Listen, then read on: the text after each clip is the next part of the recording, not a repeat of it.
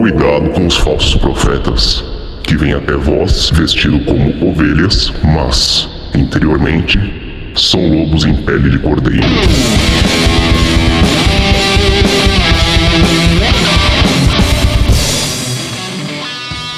Salve galera! Vocês estão em mais um episódio do Pele de Cordeiro do canal Lupus em Fábula. E seguindo a regra do jogo, a partir de agora, não acredite em nada do que você vai ouvir. E hoje estou sem meus companheiros Keller e Cussa que estão enrolados, então quem está aqui comigo para corrocear este programa é o nosso brother de macumbas e, e test drive de, de, de macumbeiro que testa qualquer loucura que aparecer na mente dele. O Edu Berlim. Se aí, Edu, beleza? E aí, meu bom, trocou? De boas. Por quê? Porque hoje a gente vai falar de macumba. A gente vai falar de mandingas e mirongas. Certo, Lola? Oi, turma! É claro, a gente está sempre pronto para falar de macumba, de mandinga, de mirongas, que é o que a gente mais gosta de fazer. E vai ser tudo isso daqui a pouco, depois dos recados. E aí, galera, estamos aqui mais uma vez os recados do Lupus e Fábula, Pele de Cordeiro, Rod Studios e por aí vai, e todas as nossas mídias, canais, etc, etc, etc. Lembrando que o primeiro recado é sempre considere nos apoiar.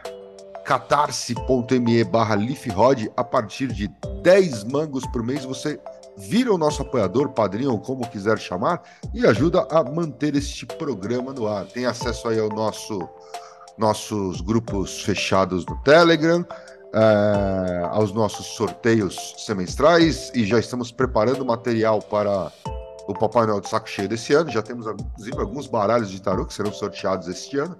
Então, considere nos apoiar. E acho que eu já tinha falado isso no último recados, mas para esse ano não tem mais mitos modernos. As turmas de mitos modernos esse ano serão as extensões né, de arcanos menores e arcanos de corte. Porém, runologia está disponível pelo Hotmart, então não tem mais data fixa. Você pode se inscrever a qualquer momento. E dia 7 de outubro, a Lola fará mais uma turma do Mandingas e Mirongas. Então, para você que quer aprender a fazer uns Paranauê aí na tua casa, que não dependem necessariamente da mãe do pai, da mão de um pai ou mãe de santo, chega com a gente lá, porque tem várias paradinhas de defesa, proteção, limpeza, etc., que ela dá uma dissecada, vai falar de erva, de banho, de pó, de, de coisas que você caça em lojas de macumba, enfim. Tudo aí, o link está disponível aqui no, no próprio post do episódio, tá? Seja aí na, na, plataforma que você esteja ouvindo, ou então você lá pelo Simpla, né? Todos os nossos cursos, exceto o Runologia, são pelo Simpla. Só digitar Mandingas ou Mirongas, né? qualquer um dos dois, vai bater direto no Mandingas. Lembrando que esse é um workshop de um dia só, tá? Então é bem tranquilo, é um sábado. O valor é bem acessível, pode ser parcelado ainda pelo Simpla. Então, corre e garante a sua vaga. Depois não vai chorar porque não sabe fazer umas macumba aí de defesa para tirar a zica. Certo? Então é isso. E lembrando, catarse.me barra LeafRod, considere nos apoiar aí e manter este programa no ar, certo? É isso. Voltamos para nossa programação normal. A Lola já participou aqui. Para quem está chegando aqui hoje, a Lola é, é, é, é, participou de sei lá quantos episódios já. A gente sempre está falando de mandinga, baralho cigano, macumbas e etc, etc. Sempre que a gente vai entrar no tópico de qualquer coisa dentro do, do contexto afro-brasileiro, a gente chama a Lola porque ela está por dentro disso. Mas eu não lembro se você chegou a contar um pouco da tua história inicial ou se foi só no Mayhem que a gente fez isso. Então, só para recapitular, Lola, como é que você entrou nesse meio? Vamos lá, vamos desde o comecinho. É, a vida da, dentro da espiritualidade, é, eu já fui.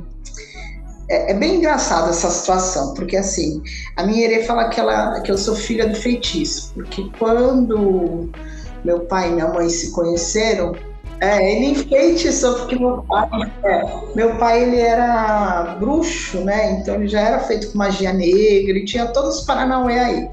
Então ele se encantou com ela, fez com que ela se encantasse com ele, e desse fruto desse relacionamento eu fui a primeira filha. Então diz que eu sou a filha do feitiço. Né? Então, se a gente for buscar lá no fundinho, já começa por aí. Depois, aos quatro anos, é, a minha mãe fez camarinha na Umbanda e eu fiquei com ela dentro da camarinha, né? Aí, eu era pequenininha, né? Não tinha, tinha quatro aninhos e aí não podia ficar né, na, na, com a minha irmã, que já era um pouquinho maior, mas aí fiquei com a mãe lá na, na camarinha. Passado alguns anos, é, eu fui criada no colégio de freiras, né? Ali eu tive uma manifestação, é, ninguém acredita, né? mas eu passei três anos da minha vida atormentando a vida das freiras. Foi uma Tudo errado delícia. aí, Lola. Tudo errado isso aí. Foi a melhor parte da minha vida, foi lá. Foi muito engraçado isso. Aí ali eu tive uma manifestação é, de, de Exu, de Pombagira, e a menina até falou, falou assim, nossa, você é uma colega de classe, né? Pô, eu não tinha nem, eu tinha 15 anos na época, acho que por aí, que 14 ou 15 anos.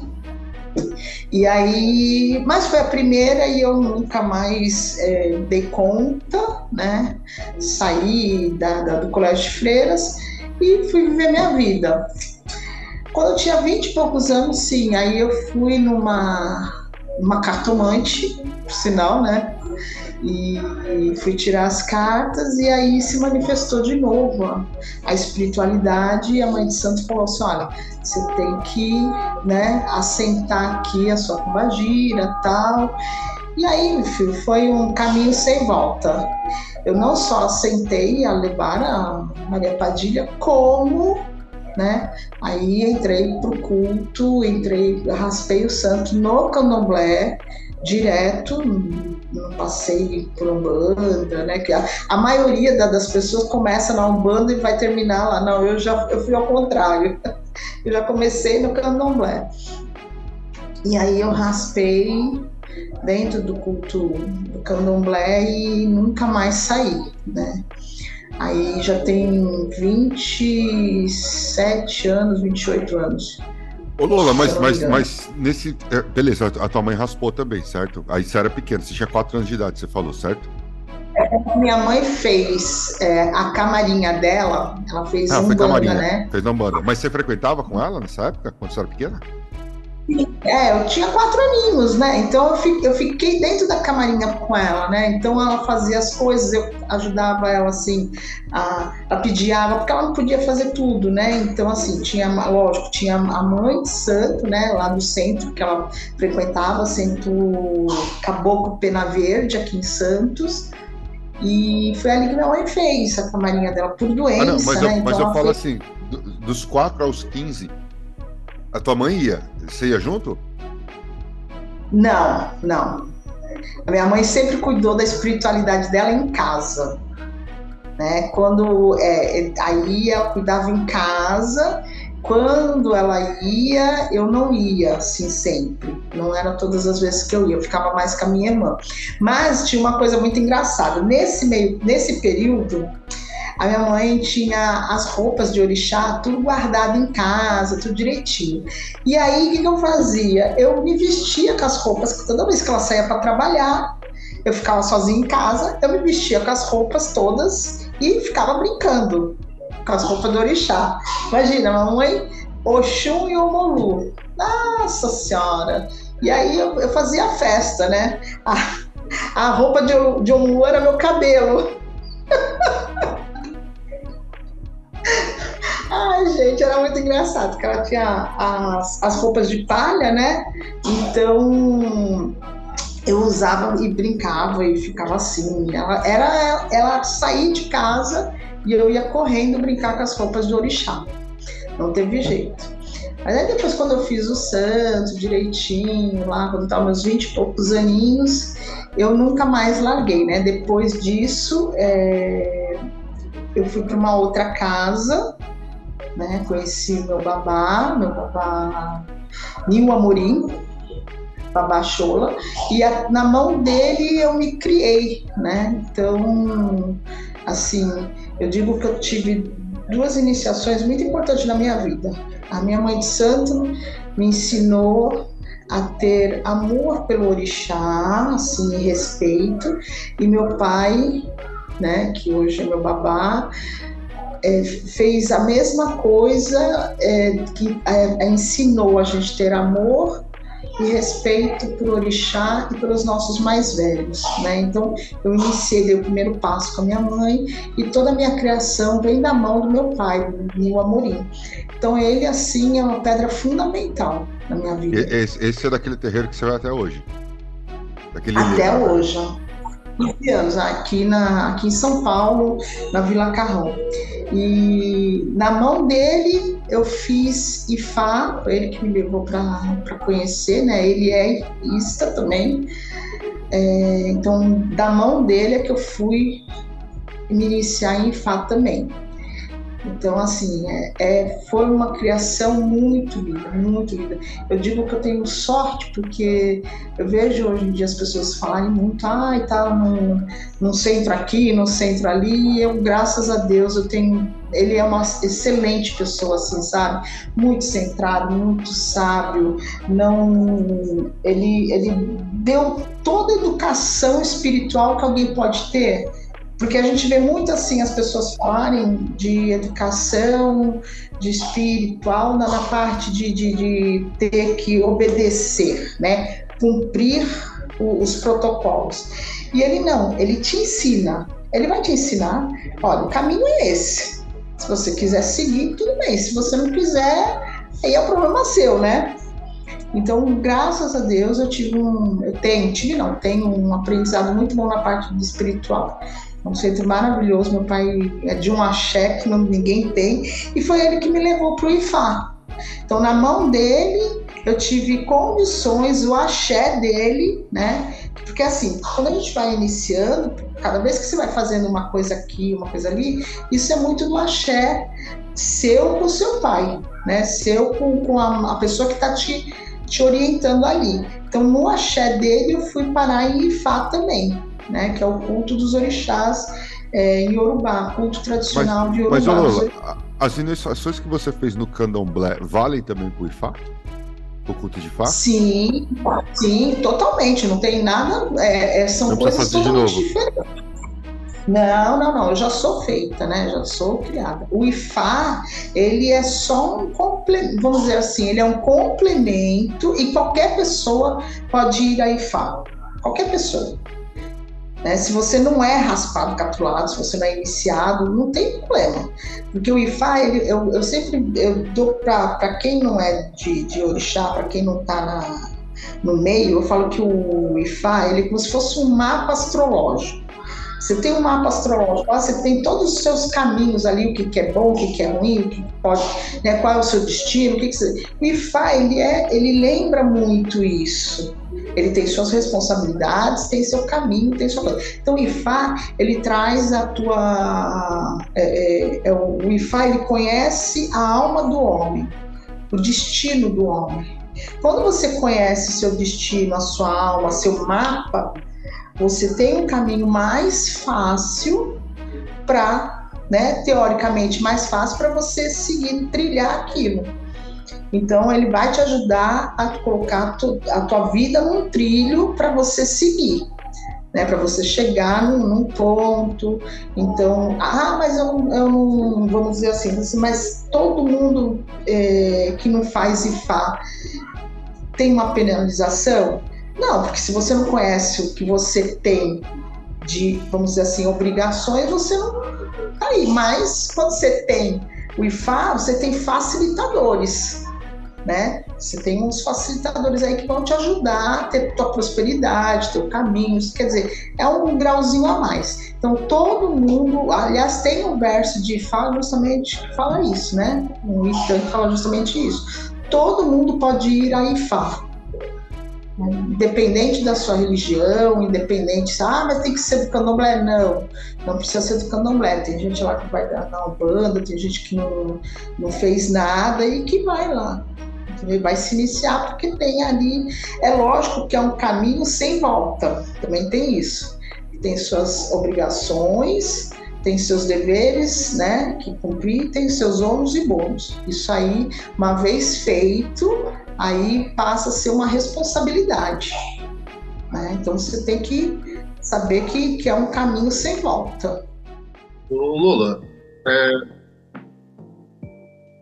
é quando você fala raspar no candomblé, eu sei que é uma iniciação, mas tipo, o que que significa isso assim, de verdade? Ó, quando a gente nasce no orixá, porque assim, ó, quando você vai, você, você pode ser iniciado é, de várias formas aí, né? Quando você, por exemplo, você pode ser iniciado em Ifá, mas não é, não é iniciado lá no candomblé, não tem problema. O Ifá ele vai te dar um destino. Candomblé, quando você é iniciado no candomblé, quando você raspa, né? É, você é feito naquele. O orixá nasce para você. Você nasce para o orixá. Você tem um, um casamento né? Você vai ser um Iaô, eternamente um Iaô. Tem gente que fala assim, ah, mas é, Iaô não é. Não, Iaô, é, a palavra corresponde ao casamento que você faz com o seu orixá. Então, quando você nasce, você tem um ori. Aí, quando você vai nascer para o orixá, quando você vai raspar, você vai se iniciar dentro desse culto do candomblé, é, um orixá vai tomar conta da sua cabeça, da sua energia. Normalmente, né, para que fique um pouco mais claro, para que as pessoas entendam, quando, quando a gente nasce dentro do culto do orixá, né, da, no candomblé, é, e aí você pega um, vamos por assim, aquele orixá se manifestou, Xangô se manifestou na sua vida. É porque muito provavelmente essa energia de Xangô é o que você vai mais precisar para ter na sua vida. Né? Então, ah, eu sou de, de, de, por exemplo, eu sou de Oiá, então, muito provavelmente, a, a minha energia, quando a, o pai de santo, a mãe de santo vai jogar, né, e dá lá o orixá de cabeça, é porque aquela energia daquele orixá, aquela energia vital daquele orixá, vai ser fundamental para você na sua vida. Então você pode ser da sua cabeça, pode se iniciar ali, raspar, o, o dono da sua cabeça vai se manifestar ali, mas isso não te impede de você ter uma iniciação a mais. Por exemplo, é, eu quero me iniciar, eu sou iniciada, eu sou feita, né, raspada, catulada, porque aí você tem uma consagração né? Você deitou seu urupim, né? Você derrubou seu urupim, você fez um adocho para aquele orixá. Então, aquele orixá vai ser o dono da sua cabeça, é com ele que você vai trabalhar, é ele que está se manifestando. Mas você precisa de um foco de Oxóssi. Oxóssi é muito determinado. Então, você pode ser iniciar, ter um, um Ibá, um Igibá, de Oxós para você cuidar, porque você vai ter aquela força daquele orixá, mas ele não é o dono da sua cabeça. Tá? Ele não é, ele não é aquela pessoa que ocupa, né, que, vai se manifestar dentro da sua. É diferente, por exemplo, do, do, do, da umbanda, né? Acho que na umbanda você acaba manifestando alguns orixás. Né? Normalmente quem, quem raspa no candomblé, ele vira, né? Ele vira num orixá e às vezes ele vira no orixá, no segundo orixá, né, no Juntó. Então, a minha, por exemplo, meu pai é de Oxóssi e com, com Oiá. Então, ele vira de Oxóssi. De vez em quando ele pode virar, porque ele já tem muitos anos. A minha mãe de santo era assim também. Ela era de Opará e de vez em quando, muito raramente, ela virava de Ogum porque é o segundo orixá. Então, de, de, de, dependendo do tempo aí, né, o pai de santo, a mãe de santo, aí é o orixá, o babalorixá, depois de um tempo eles podem virar no segundo orixá. Já quem é no, no, na Umbanda, se não me engano, eles já viram com mais frequência. Aí canta para Oxalá e vai virar de Oxalá, né, Tem, recebe essa energia, né? É mais ou menos é, por aí. O que, o que o pessoal costuma falar muito é que, na verdade, a Umbanda não manifesta orixá, né? Manifesta sempre falangeiro. É, aí mesmo quando, quando, quando tá tocando para orixá, que fala, ah, virou no orixá, tem muita gente que, que critica e fala, não, não é orixá, é falangeiro. Porque não dá para virar para qualquer orixá, não, entendeu? Que é. tem, tem, uma série de questões aí, né, que vão diferenciar a Umbanda do Candomblé, né? Exatamente. Já no candomblé, não. Você, é, é, por exemplo, eu, eu, até hoje na minha vida toda, eu sempre virei só de olhar. Só. E olha que eu já tenho vinte e tantos anos de orixá, né? E Xangô nunca quis passar ali na frente. e eu ainda, nem de tudo, ainda tenho Oxum de herança mas também nunca se manifestou. Então, olha só, quando você raspa, né, é, a questão é essa, você está iniciado. Ali começa uma, uma vida iniciática de sacerdote, para ser sacerdote. Então, daqui a um tempo, normalmente depois de sete anos, quando você está com todas as suas obrigações ali, você recebe o seu ADK, que é um, vamos dizer assim, um diploma, né, para que você possa, é, se você quiser abrir um, um, um ILE, né, aí você vai para outro caminho, ou simplesmente você já é como se você se tornasse maior de idade. Antigamente era assim que funcionava. Quando é, o culto africano veio para o Brasil, é, os africanos ensinavam tudo para o brasileiro, tudo, tudo de bom, né? E ensinando. Então você já começava a aprender desde o primeiro ano lá de, de feitura. Você não precisava esperar sete anos. Então, vinha, né? Aí, como sempre tem um jeitinho brasileiro para as coisas, o que, que foi acontecendo? Aqui as coisas foram começando a se atropelar. E o africano falou assim: opa, quer saber uma coisa? Não vamos ensinar tudo. E aí, o próprio brasileiro, conforme foi passando as décadas, né, o, tempo, o próprio brasileiro que estava ali, falou assim: pô, mas é, eu estou te dando o respaldo, tu está querendo passar por cima de mim, então já, já vou começar a segurar. Então, ao longo de sete, por isso que as coisas começaram também a, a, mudar, né? Ao invés de você já receber todos os fundamentos, todos os segredinhos, assim, ao longo do, do primeiro, do segundo ano, começou a segurar, falou assim, bom, quando tiver sete anos, aí eu te dou tua liberdade, né? Vamos colocar assim, liberdade entre aspas aí você vai ser independente, vai ser maior de idade. Então aí Lola, ô, Lola mas, é, que... é, mas é 7 ou é 21? Não, tinha, não tem aquela história que tem umas iniciações, uma no primeiro ano, uma com 7, é. uma com 21, uma coisa assim? Que acontece assim, suas obrigações, você vai você começa, a primeira obrigação é raspa, você raspa, né? Você raspou, ali você começa seu ciclo de Iaô. Aí você fecha esse, que é um ciclo mais, acho que o mais importante, inclusive. Você fecha ele ao longo de um ano. Você vai dar obrigação de novo durante um ano.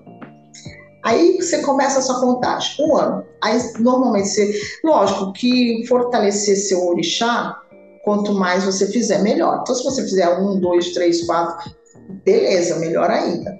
Caso contrário, você faz de um Aí em três anos você faz outro, porque aí começou a dividir as coisas, né? Aí três anos você faz mais uma obrigação, você vai dar de comer o seu orixá, enfim, vai fazer sua, suas coisinhas. Com cinco anos você faz outra obrigação, então, um, três, cinco. Com sete anos, você já recebe a sua independência, seu diploma lá, seu ADK. Aí você faz sete, 14, né? Porque aí você já tem. Aqui com sete, se você quiser ir abrir casas, é, se aprofundar, se quiser virar um papalorixá, um yalorixá, né? Aí você já tem é, esse caminho para fazer. Aí você faz a obrigação de 14, depois de 21. Aí quando chegar em 21, você já virou ebome, né? Você já é tipo, ou babalorixá ou yalorixá. Então as obrigações são feitas essa porque assim é uma maneira de você fortalecer. Como eu disse, se você fizer sempre, né, todos os anos, melhor ainda. Que aí você está sempre com o teu, não só com o seu orixá em dia, mas com você, com a sua força. Porque quanto mais você tem é, a energia vital do seu orixá, melhor. Então, quando a gente faz essas obrigações, por exemplo, na obrigação de três anos, de, um ano, você fez lá seu orixá, você tem já seu ibaburi, e aí quando você vai fazer de três, você por exemplo, você pode fazer o um assentamento do seu orixá juntó. Né? Aí você vai lá faz o assentamento, se você quiser, daquele terceiro, daquele segundo orixá. Aí, com cinco anos, você pode fazer mais um, que normalmente é o pai de santo, a mãe de santo, vai segurando, porque quando você chegar nos sete, você tá com o teu congá completo, né? Vamos dizer assim. Aí você está ali com seus, seus orixás, todos assentados. Então, assim, o caminho que foi feito é, era praticamente esse. Como o brasileiro começou a, né, aliás, não só brasileiro, né, acho que a, a índole da, da, pessoa quer passar, acelerar as coisas, né, aí começou a, a, a ter essas pequenas mudanças. Ah, não, aí quer fazer sozinho, ou quer fazer de um jeito, aí já começa a burlar o sistema, quando for ver, aí já não está mais igual ao, ao, original, né? E aí os, os pais de santo já começaram a segurar os segredos, que é passar, ah, o cara, eu estou dando para ele, ele está passando a perna em mim, não está me respeitando, então agora vai ter que, né? Aí começaram a segurar um pouco mais isso aí. Mas é isso. A iniciação dentro do candomblé, ela serve para você criar um vínculo com o seu. É, você nasce para o seu orixá, né? Aquele orixá vai ser sua energia vital, que é aquilo que você vai precisar para você fazer sua caminhada na vida, né? Aquela força determinada e para se você quiser seguir a tua vida no, no, no sacerdócio, aí você vai, né, você está ali apto para isso. Já no IFA, você não consegue fazer isso, tá? Mesmo que você seja é, iniciado de IFA, é, você não tem a iniciação, por exemplo, pelo menos que eu conheça, não, né? Eu não tenho iniciação, não sou feita na, na, na Umbanda e nem no Candomblé, mas eu tenho uma, a iniciação de Ifá. Essa iniciação de Ifá não te permite ser um Baba Orixá ou um Yala Orixá. Tem, uma, tem uns adendos aí. É, eu queria saber se qualquer um pode raspar. Tipo, eu era católico até semana passada, resolvi que quero raspar você chega lá e, e vai, ou não, tipo, não. Vai lá, conhece. Dep Depende do DLC que você usa, Beli. Se você for é, tipo, então, católico então... DLC de fantasma, que é o espírito, de repente pode ser. Tá é, tá, tava encarnando o corpo de Cristo, agora vou. Quero. Trocar. É, é, é, legal, é legal saber disso. Assim, qualquer pessoa pode raspar, desde que você realmente se encontre dentro da religião. Porque raspar só por raspar, ah, porque eu, eu quero ser iniciado. Não. Eu não, eu não aconselho nem que, se, que, que, que vá raspar porque eu quero, e nem vou fazer e faço só porque é moda. Não faça. Entendeu? Porque, meu, é muito difícil entendeu?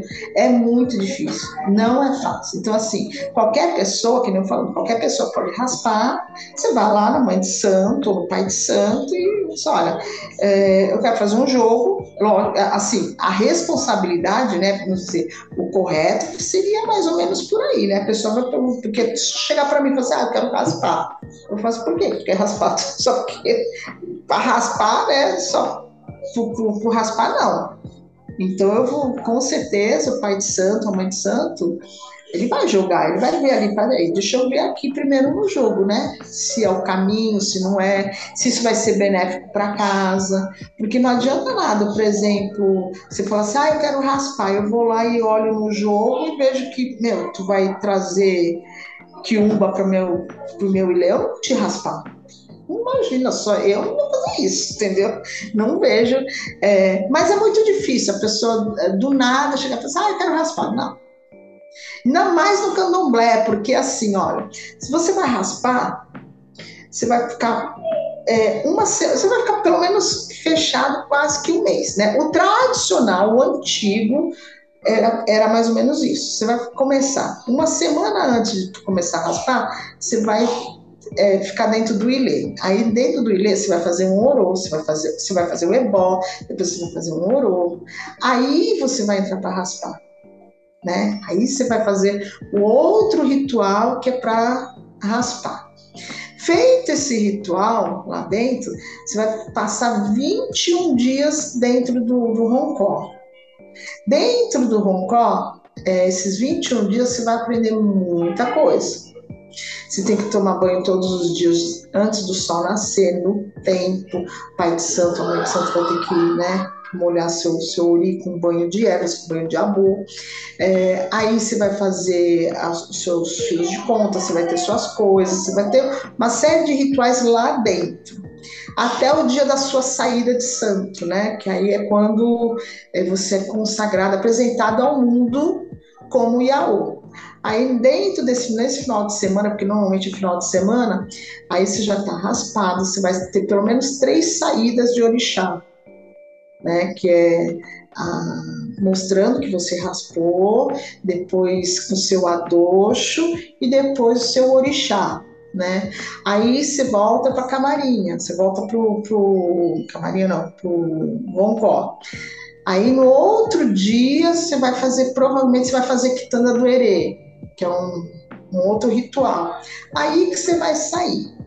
Quando você sair, você vai sair com o quelê, que é um, um, um, outro ritual, que é o, o quelê é, um, é o seu elo com o seu orixá, né? Então aqui é onde você tem um fio de contas, rezado, trabalhado, enfim. Você vai passar três meses com esse quelê. Dentro desses três meses, você tem uma série de rituais que você não pode quebrar, uma série de, de coisas que você não pode fazer. Aí acabou esses três meses, você vai lá para o Ilê para derrubar o quelê, né? Para tirar o quelê.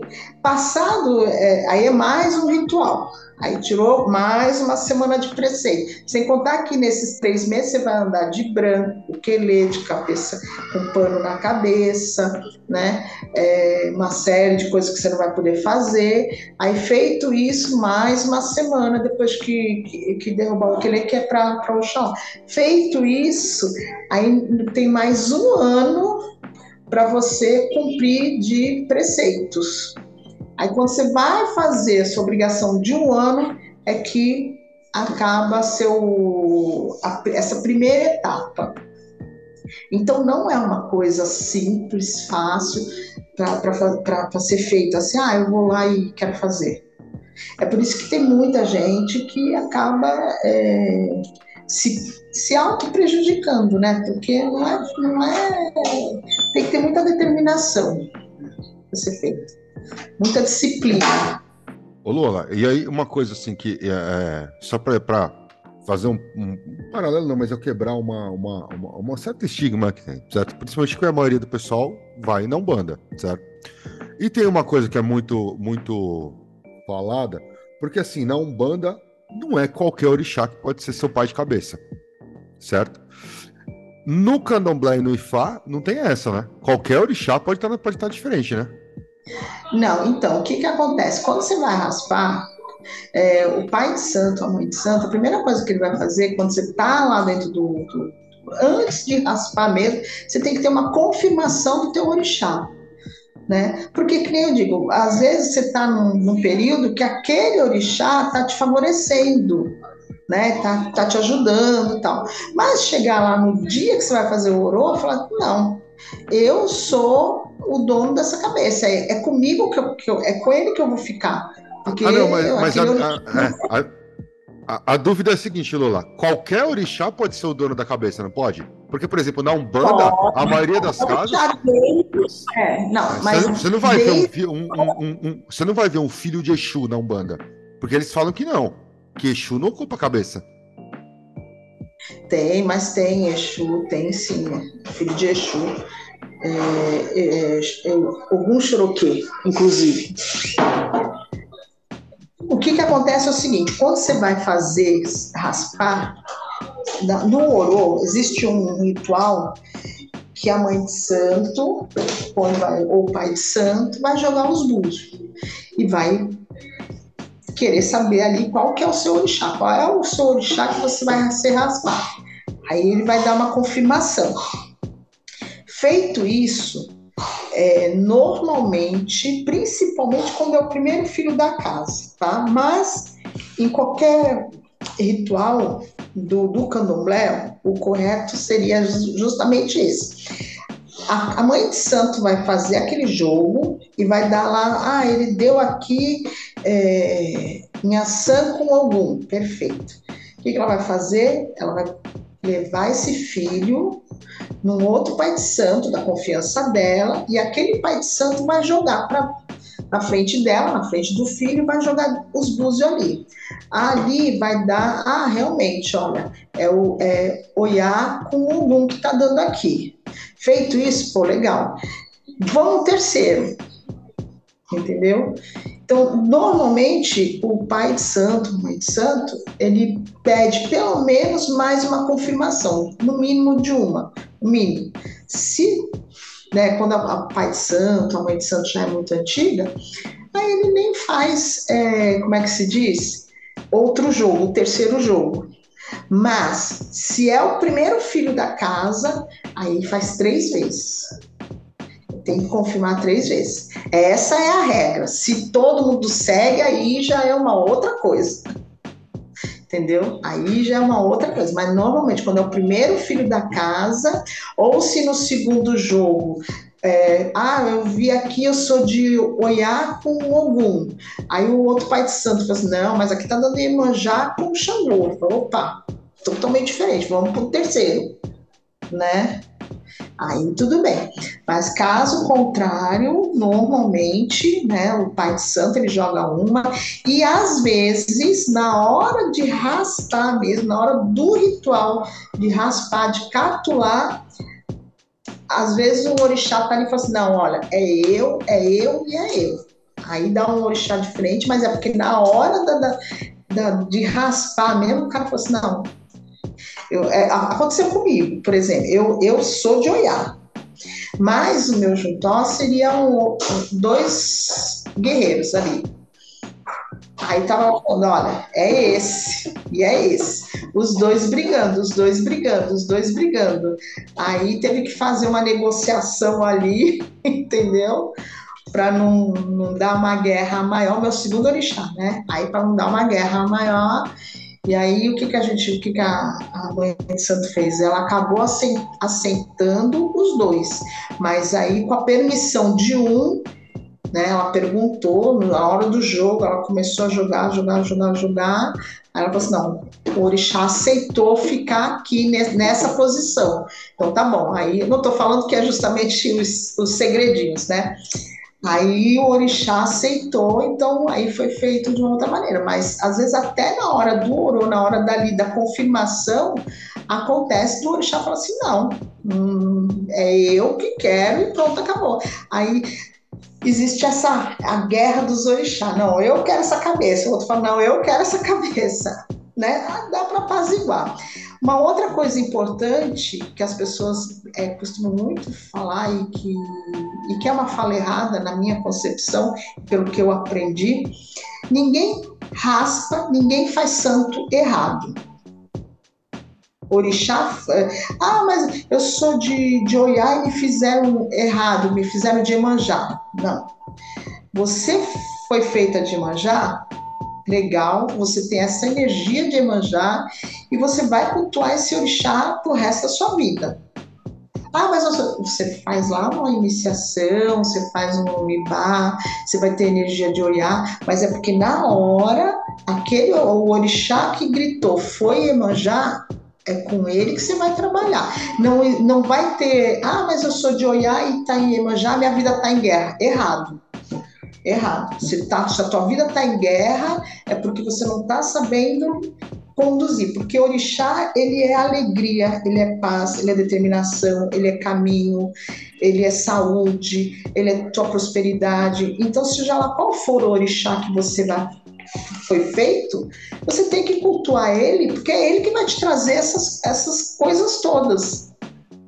Entendeu? Então, se você se a tua vida não está caminhando, filho, põe a cabeça no lugar, porque tem alguma coisa errada com as coisas que você está fazendo, não é por orixá. Eu, eu assim, não, não passo por, esse, por essa doutrina, entendeu? Entendi. E, e, outra coisa, Lula, essa, as qualidades de orixá ou epitetos, né? Por exemplo, você fala que, ah, mas porque é, é filho de, de Opará, porque Opará é uma qualidade de Oxum, certo? Sim, ela é. O Pará, ela. Seis meses Oiá, seis meses Oxum. Ah, é? é mas assim, ok, mas tem outras qualidades de Oxum. Assim, isso influencia também ou não? Não, não, porque assim, a, a egrégora é Oxum. Tá. Né? Então, é igual o Cherokee. O Cherokee é meio que nem... Oxum. Isso. Exatamente. Agora, o Pará, ela é é que nem, é, quer dizer, que nem não, né? É, vamos dizer assim, é que nem Oxu, Oxu, é, Oxumaré. Então, seis meses é menina, seis meses ela é menino. Então, a energia vai, vai, vai virando.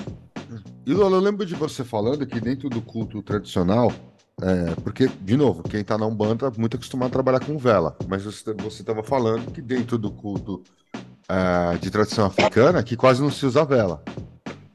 Então, os, os, elementos lá são outros, certo?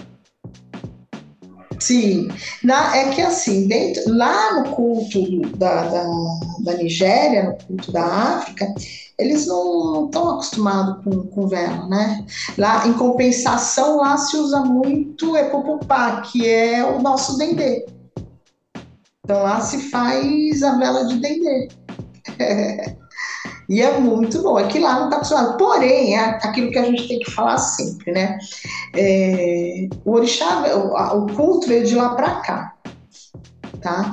Mas aqui já existia ancestrais. Então a gente já tem os nossos aqui, né? A gente já tem aqui nossos caboclos, né? Então a gente já tem as nossas coisas aqui. Então, aqui está acostumada a usar vela. Agora, de vez em quando, a gente vê um, um africano até cedendo aí a, a, as velas, mas isso não quer dizer que não, não possa fazer. Se você está acostumado a utilizar, use, use. Né? Eu, às vezes eu uso, às vezes eu não uso, mas eu, eu nasci gastando por semana quase uma caixa de vela, porque eu tinha mais de 11 ou, né, assentamentos para iluminar ali quando eu estava na casa da, da, da, mãe de santo. É, é, é tem coisas. Tem coisas que, tem coisa que a gente sempre fala, que muitas vezes você fala, por exemplo, próprio Mandingas, né? É muito focado no, no, em erva, que é uma coisa que quem é da Umbanda também usa. A Umbanda basicamente vai trabalhar com vela, com erva, para fazer um banho. Ah, eventualmente com uma coisinha ou outra, mas não chega a trabalhar com tanto elemento quanto, por exemplo, você traz pra gente muitas vezes. Você fala, ó, você vai fazer isso, dá para fazer um pó de não sei o que, dá para fazer um, um, um, um, sei lá, um macerado, uh, perfume, você já falou para mim, não, você faz isso aqui, mas isso aqui você vai botar no teu perfume, você vai botar o teu perfume nisso para fazer um outro perfume. Entendeu? E, e essas coisas, assim, não são comuns para quem é da Umbanda, né? A, a, a raiz da Umbanda ela é muito rica em ervas. Muito rica. E assim, o ponto principal é que para o culto dos orixás, seja aqui, seja na África, o, o ponto principal são as ervas, porque não existe orixá sem folhas, nem aqui e nem na África. Né? Então a gente é, tem, por exemplo, Iroko, né? que é aquela tem Ossan, que é a dona das folhas. Então, assim, não existe orixá sem folhas, não nasce orixá sem folhas. Nem na Umbanda, nem no Candomblé e nem no culto dos orixás Yorubá. Né? Então, isso é o ponto comum de todos. Né? Então já veio de lá também e aí foi, é acentuado aqui.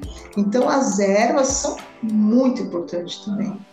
É que tem outra que, que é o que a, a, diferença aí é que se usa é, o egé, né, no culto tradicional iorubá e aí passou para o candomblé também.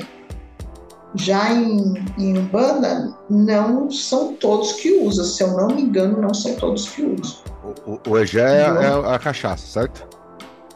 Não, é o sangue. É o sangue, o Otim, o Otim é a cachaça. Otim é a cachaça. É a cachaça, né? Eu tenho, é tem, o, tem um... a... tá. é, tem caso de um banda hoje que e... não usa.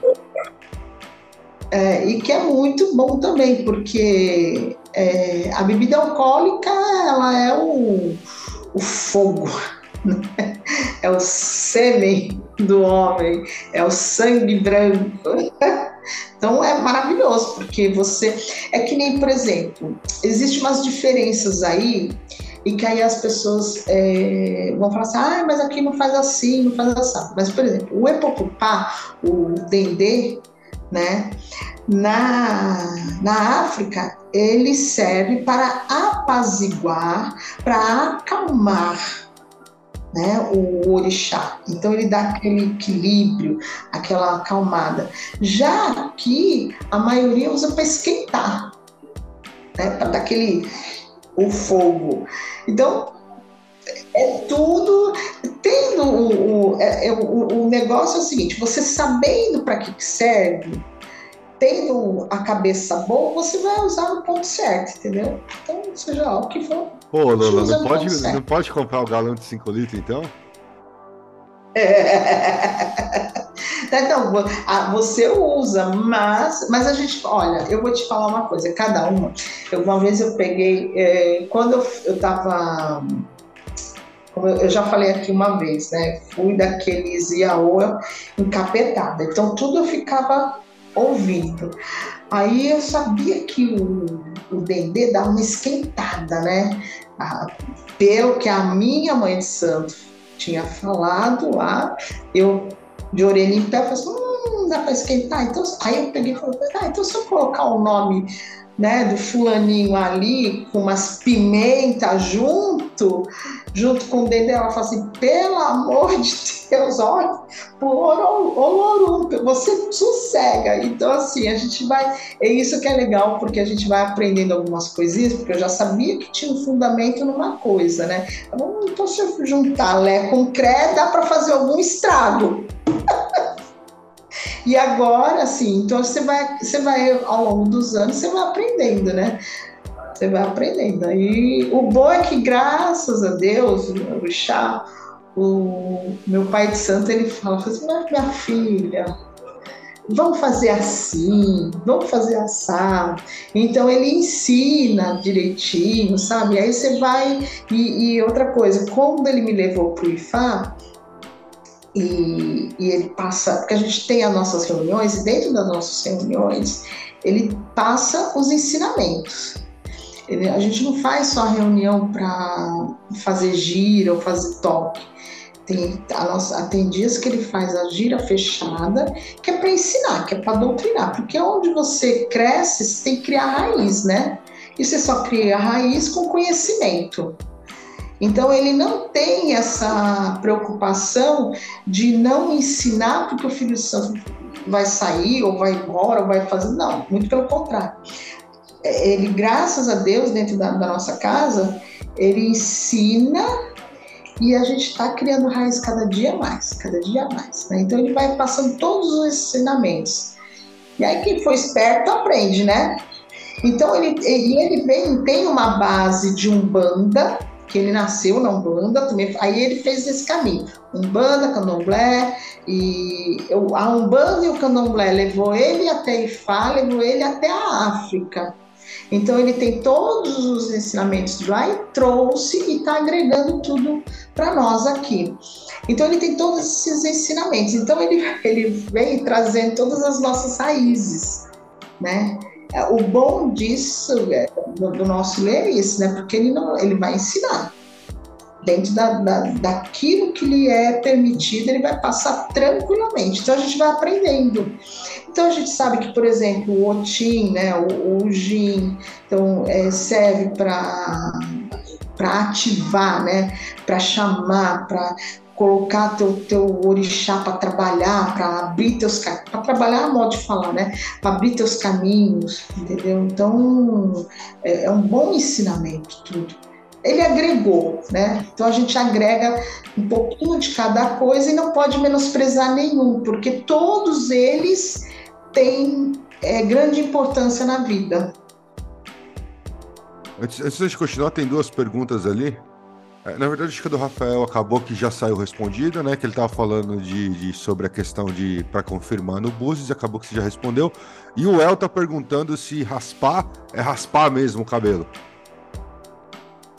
É Foi. raspar mesmo o cabelo. Mas isso é, um, é, é uma etapa do ritual, né? É uma etapa do ritual, do ritual é inteiro.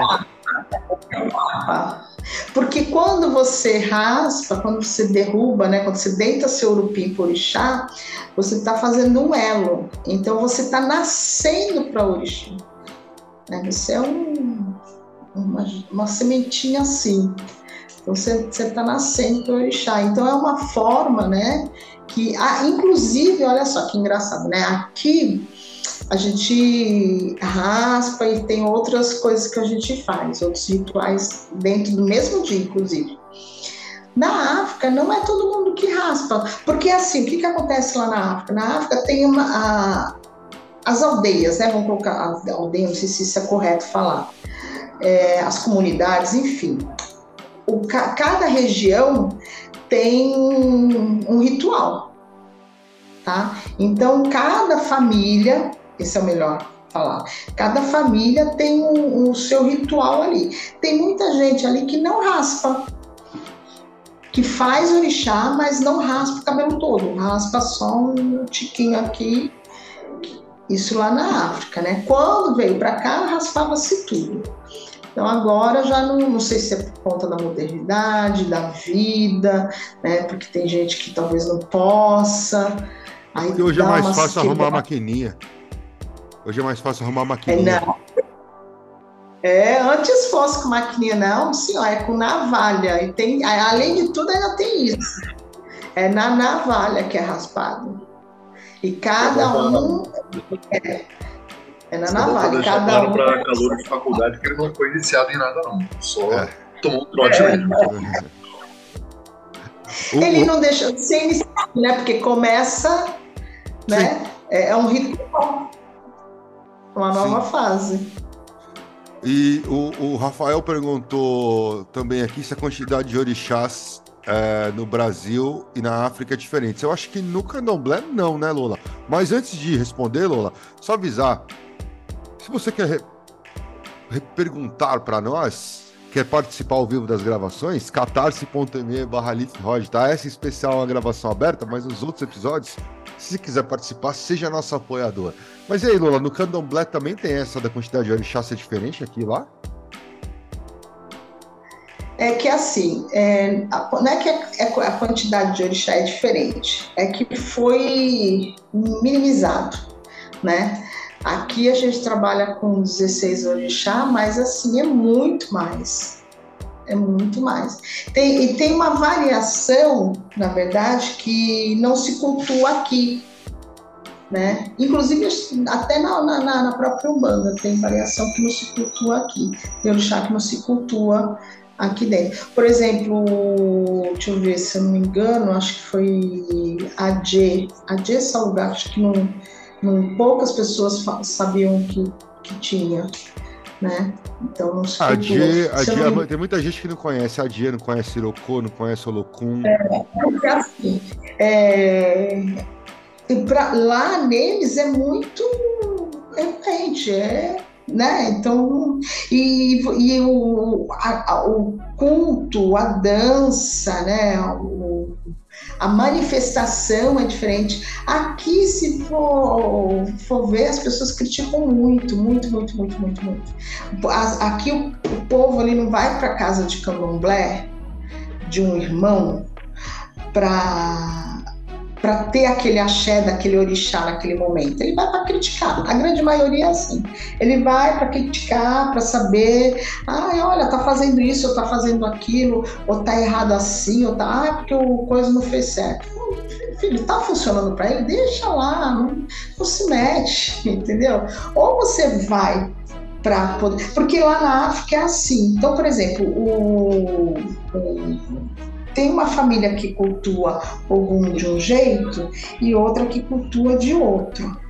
Ele não vai brigar com aquele, ao contrário, ele fala assim: ah, você usa isso então para fazer? Ah, que legal! Então eles, eles trocam essas informações. né? Aqui não. Aqui se eu colocar é, um cará para algum e o cara fala assim, ah, mas você colocou cará com mel? Pô, fudeu, entendeu? Ou você colocou um cará, né, com, com, enfim, né? Ah, mas por que, você fez isso? Ah, porque você fez aquilo. Então as pessoas criticam. É que nem a gente fala sempre, pô, dentro do culto dos orixás, se está funcionando para aquela pessoa, deixa. Se está funcionando, é isso. É. É que nem a, um, um, mito muito grande que tem é, quando você vai fazer um ritual, né? E aí você usa mel do Oxóssi. Pô, se o cara realmente não tem quizima com mel e ele é feito do orixá, e não pode de fato, isso não quer dizer que ele nunca possa usar mel. Se ele for fazer um ritual para Oxum, ele vai poder usar o bendito do mel. Ah, mas eu sou de Oxóssi, mas tu tá fazendo para Oxum, tu não tá fazendo para Oxóssi. Entendeu? Então tem, tem essas coisas assim que a pessoa fica, ah, esse caramba, né? É, tá, tá, é, o cara de Oxóssi tá usando mel. Porra, deixa o cara usar lá o mel do jeito que ele quer. não se mexe, né? Se, se ele estiver fazendo para Oxum, deixa lá. Se estiver fazendo para Dia, deixa lá. Entendeu? É o orixá agora, não tem problema. Você falou agora de, desses rituais que você faz direto para orixá. É, eu lembro que você já comentou uma vez ritual para orixá Exu, que qualquer um pode fazer. Tem outros que, que pode fazer sem estar tá, sem tá numa casa, sem estar tá com um pai, com uma mãe, com uma orixá? Você pode fazer em casa para outros orixás? Sim, é assim. Se você simpatiza com aquele orixá, você pode fazer para qualquer um. Independente, mesmo, ah, mas eu não sou todo. Assim, ó, todo mundo tem Exu. Legal. Né? Isso aí eu falei da outra vez. Ah, todo mundo tem Exu, todo mundo pode cultuar, sem problema nenhum. Todo mundo tem Oxum? Não. Né? Mas você pode cultuar né? Você não tem problema. Por quê? Porque eu preciso daquela energia daquele orixá. Então eu posso agradar sem problema nenhum. Eu posso fazer um ebó, posso fazer um, um ebó é um ritual, né? Eu posso fazer um ebó, posso fazer uma, um, uma comida, eu posso fazer. Não tem problema. Né? Então chego lá no sábado, dia das Iabás, quero fazer alguma coisa, vou dar um quindim lindo, maravilhoso para Oxum, né? Ou fazer um, um, um ritual com ovos para Oxum, não tem problema nenhum. Todo mundo, é, quando você não é raspado, e mesmo que você seja raspado num determinado orixá e quer fazer agrado, não tem problema. Todo mundo pode fazer é. Quando você, você tem simpatia, porque eu falei, ah, mas eu, eu raspei para Inhaçã, mas eu tenho um, um, um coração mole com Ogum sem problema nenhum, vá lá, faz o seu ritual para algum, entendeu? Deixa a cervejinha dele lá, faz o inhame, entendeu? Não tem problema. Não, nenhum, assim, o que as pessoas não entendem, talvez, ou que é pouco esclarecido, na verdade, acho que é isso, que é pouco esclarecido para as pessoas, que orixá, ele está aqui para nos ajudar a ter caminho. Nenhum orixá vai te trazer teu trabalho, a tua riqueza, o dinheiro na tua mão. Falar, vem cá, vou te dar um milhão de reais, tá aqui na tua mão, vai largar na tua porta. Não mas ele vai te ajudar a conquistar isso. Como? Ah, abrindo seus caminhos, tirando aquilo que está te emperrando, te dando energia vital dele. Então, se eu tenho, é, se eu tenho é, problema com uma, é, de atenção, de determinação, de seguir em frente nas coisas, de ter um foco, opa, é o Oxóssi mesmo que eu vou, entendeu? Cultuar, sem problema nenhum. Vou lá na quinta-feira, não é isso? Já acendo lá minha velhinha, coloco umas frutas, já pego lá uns negócios, já coloco ali, já pego um, uns, uns grãos, entendeu? E já coloco ali. Se eu preciso ter habilidade para conversar, para seduzir, para encantar, eu vou lá trabalhar com a, Oxum Porque todo mundo acha que Oxum é a dona da riqueza, né? A dona do é a dona do ouro, mas a dona da riqueza é a G, não é Oxum. Maior ainda que o. Ai, olha, isso é um pecado que eu vou falar, vou criar haters. Mas quem tem mais riqueza é a Dia Saudar, porque ela vive no mar. E tudo que sai da terra através da chuva vai para o mar. Então ela tem a riqueza do mar e a riqueza da terra. Entendeu? De todas as águas. A mesma coisa a história que você falou para mim do amor, né? Falar, ah, todo mundo vai cultuar, vai pedir amor para o Oxum, e não é bem isso também, né? Uh, não, verdade, que o Oxum todo mundo fala, ah, a dona, a do amor, a dona do amor próprio. Se você quer, ó, colar de beijos, aí você vai lá com o Oxum. Porque ela primeiro ela vai pensar nela, vai trabalhar ela, o amor próprio, entendeu? Então ela vai trabalhar delicadeza, modo de falar, sabe aquela, aquela é, que o show ela é muito sedutora. Então às vezes a gente não tem essa essa destreza, né? Eu sou uma delas, né? Eu tinha que estar bom com o show, porque meu filho do céu, né? Eu dou cada patada. Então, se você quer ter essa paciência, né, essa estratégia, a feitiçaria, aí você vai à lábia. Que o Exu, ela é ó, a dona da. Foi a único, o único orixá que enganou Exu. Já começa por aí. Né, o único orixá que enganou Exu. Então você, ela tem lábia. Aí você vai e faz seu ritual para Oxum. Vai lá, faz o banho, aí reza, pede Oxum, dá a tua sabedoria, me dá a tua energia, me, me torna a, a ternura. Agora, quer amor, amor próspero, amor para a vida toda, aí você vai para Obá. Aí, ó, porque Xangô teve três mulheres, entendeu? Aí, as três mulheres dele, Obá, Oxum e Oiá. Oiá era guerreira. Oiá era aquela que ia para a batalha. Então, é, linha de frente. Xangô era muito sem vergonha, porque Xangô ele não, não ia para guerra, não. Ele ficava bem, mandava as mulheres dele. Obá fazia de tudo pro Xangô, tanto, a ponto dela cortar né, a própria orelha para demonstrar esse é o amor vital da vida dele. E Oxum, além de, além de ter amor próprio, ela era estrategista de sedução. Então ela não, ela não queria guerra, mas ela ganhava na lábia. Então ela fazia, ela planejava né, as coisas para poder a, a, tomar conta do reino.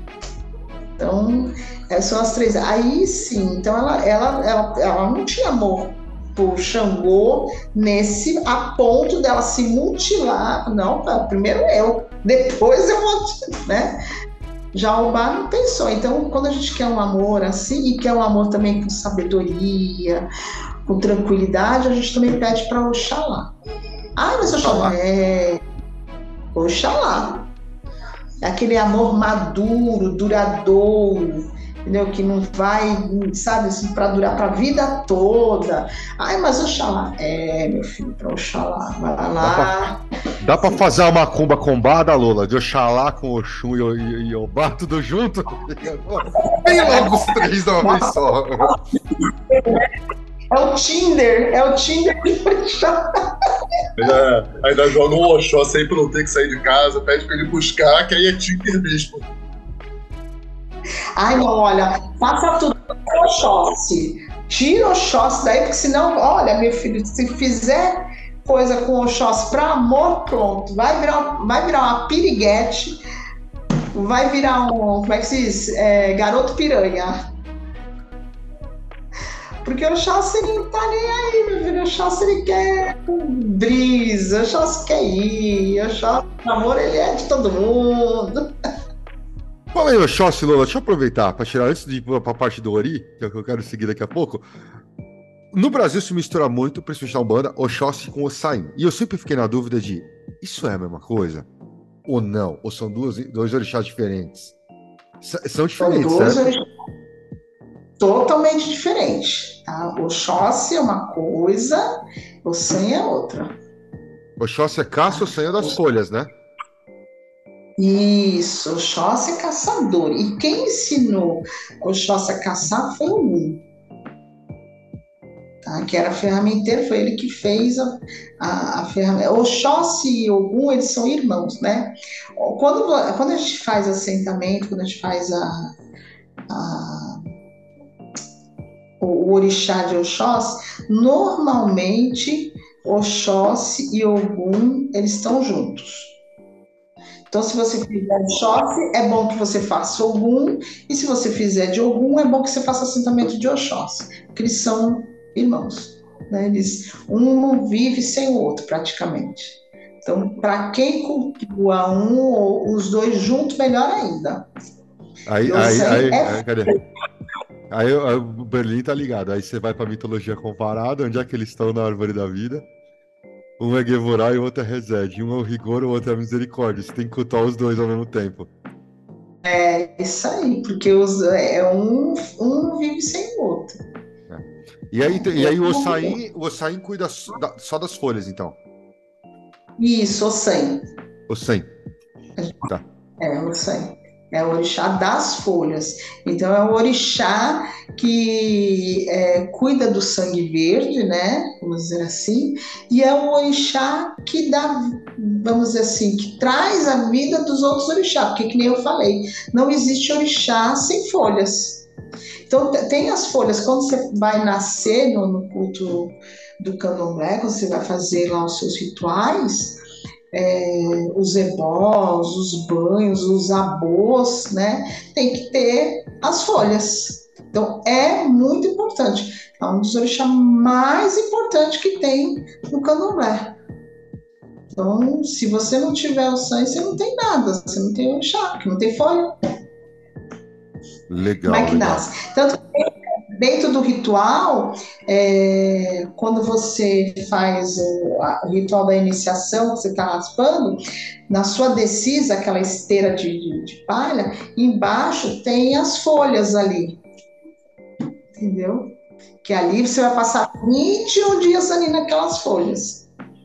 Então tem as folhas certas, tudo direitinho. Então vamos lá, para a gente encaminhar para entender o que, que é as mandingas e as mirongas, certo? O que eu já ouvi muitas vezes falar que a verdade é que, ah, não, o principal orixá é o ori. E no nosso entendimento, que é mais, ele tem mais uma, uma, uma fundamentação mais no hermetismo e tudo mais, o ori, até onde a gente entende, o ori é a nossa centelha divina, certo? Por ser uma centelha divina, obviamente ela é uma parte do que seria a divindade e tudo mais. É isso? Primeiro Ori ou primeiro Exu? Não, é assim, ó, quando você vai nascer pro, pro orixá, o seu primeiro orixá, quando você nasce, é o Ori. Ori é o primeiro orixá da sua, é da sua vida, tá? É o seu orixá, é o orixá Ori, que é a cabeça da gente, né? Exu é primordial, Exu é o braço direito de Olorum, entendeu? Então, assim, é, Exu é caminho, é vida, é tudo. Mas o nosso primeiro orixá é o Ori. Quando você nasce, você, você tem a sua cabeça, né? Então, é o seu Ori. Através desse Ori, você vai ter um Ori bom e um Ori ruim. É, existe o, o orixá o, que, que faz as cabeças da gente, né? Então, quando a gente nasce no, no, no orixá, o nosso primeiro orixá é o orixá Ori. Quem faz a cabeça é o Xalá? Não, não. É... Ai, meu Deus, me fugiu o nome. Daqui a pouco eu lembro o nome. E, se eu não me engano, o Itan é, é Oxalá pegou o barro com o Nanã para criar o homem, né?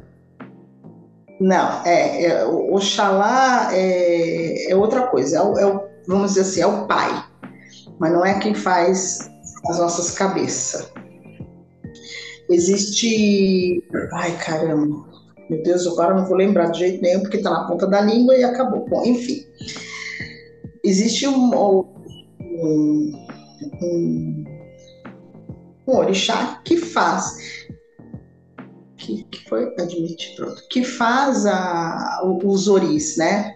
Então, de vez em quando ele tá bom, de vez em quando ele tá ruim, aí é da onde faz é, a cabeça boa e a cabeça ruim. Então, quando você, né, teoricamente é isso, né? É, quando você vai escolher um, ori, quando você vai nascer, aí você tem que ter uma boa cabeça. Por isso que às vezes a gente fala assim, ah, aquela pessoa não tem uma boa cabeça, porque ela não tem determinação, ela escolheu um mau ori. É, é a de Alá? Ah, Oi? É a de Alá o que faz a cabeça? Isso, a de Alá. É, isso aí, a de Alá. A de Alá, só que a de Alá, por que, que ele faz mal, mal ori? Porque ele nem sempre ele gosta. É muito engraçado. Isso aí tem uma história muito legal com, com Ogum também. A Jalá, ele gosta de, de farra, né? Então, de vez em quando, ele bebia, tal, não sei o quê, e aí a cabeça não sai tão boa, porque, né? E aí tem uma, uma história, um Itan, que fala dos dois irmãos que vão, três pessoas, vão para escolher seu ori. E no meio do caminho ele falou assim, olha, não, é, não faça, é, assim, tem algumas coisas que era para ser feito e outras que não podia fazer.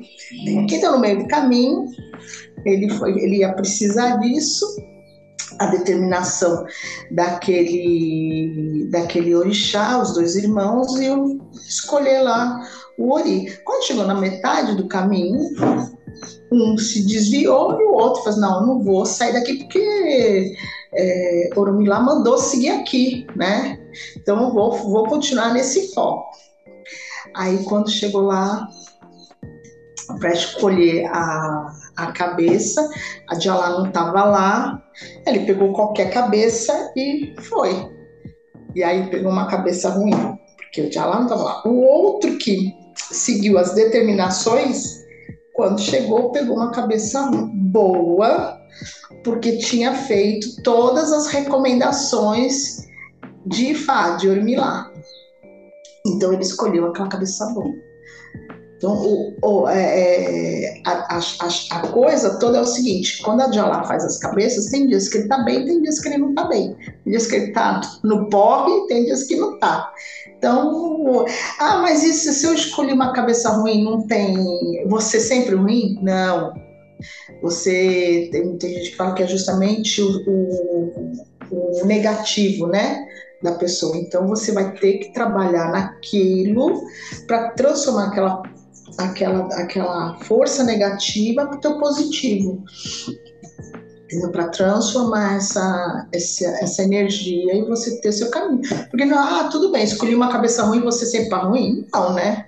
Não é assim que funciona a coisa. Você vai ter o, o, caminho. Por isso que a gente fala assim, olha, tenha determinação, faça suas coisas.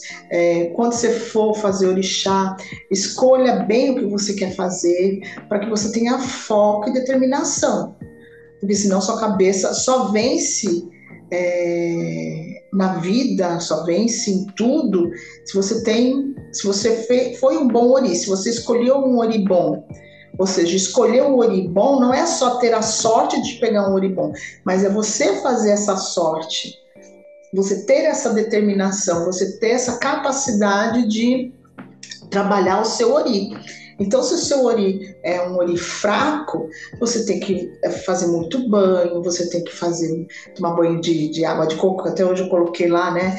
É, você tem que trabalhar seu ori, você tem que rezar seu ori, você tem que pedir ori, né? Fazer a reza do ori para da cabeça, para você ter essa determinação, essa força. Então, teu primeiro orixá é o ori. Quando você trabalha isso para você, aí você tem determinação para as outras coisas. Então, então, na verdade, quando a gente está fazendo, sei lá, um, uma macumbinha ali de defesa, ou tá pedindo proteção, é, ou tá pedindo, sei lá, força de vontade, alguma coisa do tipo, na verdade, a gente está trabalhando o Ori, certo? É, é assim. Quando você vai fazer um ritual de, de, de autodefesa, primeiro que é para você mesmo, né? Desculpa. Mas quando você vai, você tem que ter um bom ori, você tem que ter força e determinação. Então, eu sempre, eu sempre falo até isso muito para você. né? Fortaleça o seu ori. Porque quando a gente fortalece o nosso ori, o nosso inimigo não chega perto. Ah, não chega? Não, não chega. Não chega. Por quê? Porque ele não sabe do poder do seu ori. Ele não sabe. A gente, nós, não sabemos do poder do ori de ninguém. De ninguém. Puto, pode ser da, da magia, pode ser do candomblé, pode ser do, da pataquada que quiser. Se aquela pessoa tem uma força no olho dela, de pensamento, de determinação, de, de, de é, força de vontade, de foco, você vai derrubar um boi e você não vai derrubar essa pessoa. Ah, mas não é assim que funciona. É assim que funciona assim. Se o teu ori for mais fraco que o dela, você não vai conseguir derrubar essa pessoa, com toda certeza do mundo. Então, você, a gente, eu sempre falo assim: olha, não compra briga com o ori dos outros, porque você não sabe como é que ela trabalha aquela cabeça. Isso eu aprendi com meu babá. Tá? Meu babá ensinou, é, acho que assim, uma das primeiras coisas que ele ensina mesmo é, não compre briga com. Ah, mas como assim? Lógico, se o outro vier dar um tapa na minha cara, vou dar outro lado. Não, não é isso mas eu não vou ficar mostrando as garras para quem não me faz diferença na vida. Ah, eu tenho isso. Não, deixa. Ah, mas ela é fraca. Deixa pensar que é fraca, deixa pensar, entendeu? Não vou comprar essa briguinha à toa. Então não compre briga com o olho dos outros. Por quê? Porque você não sabe o que, que tem dentro daquela cabeça. E às vezes, porque a gente fala assim, ah, mas é, aquela pessoa é ruim. Pior ainda se aquela pessoa é ruim. Porque aquela pessoa pode ter uma força negativa tão forte na cabeça que a palavra dela te derruba. Ela vai acender uma vela? Não, não precisa, porque ela tem uma força negativa. Tem aquelas pessoas que, ah, ó, vida, ó, céu, ó, que planta linda, pronto. No dia seguinte, tua planta tá no caixão. Tá lá, sete palmos debaixo da terra, porque ela tem uma força naquele pensamento que tanto pode ser pro bom como pode ser pro ruim. Aí pronto, aí a pessoa chega lá e fala uma palavra errada para ti, nossa, acaba contigo, acaba.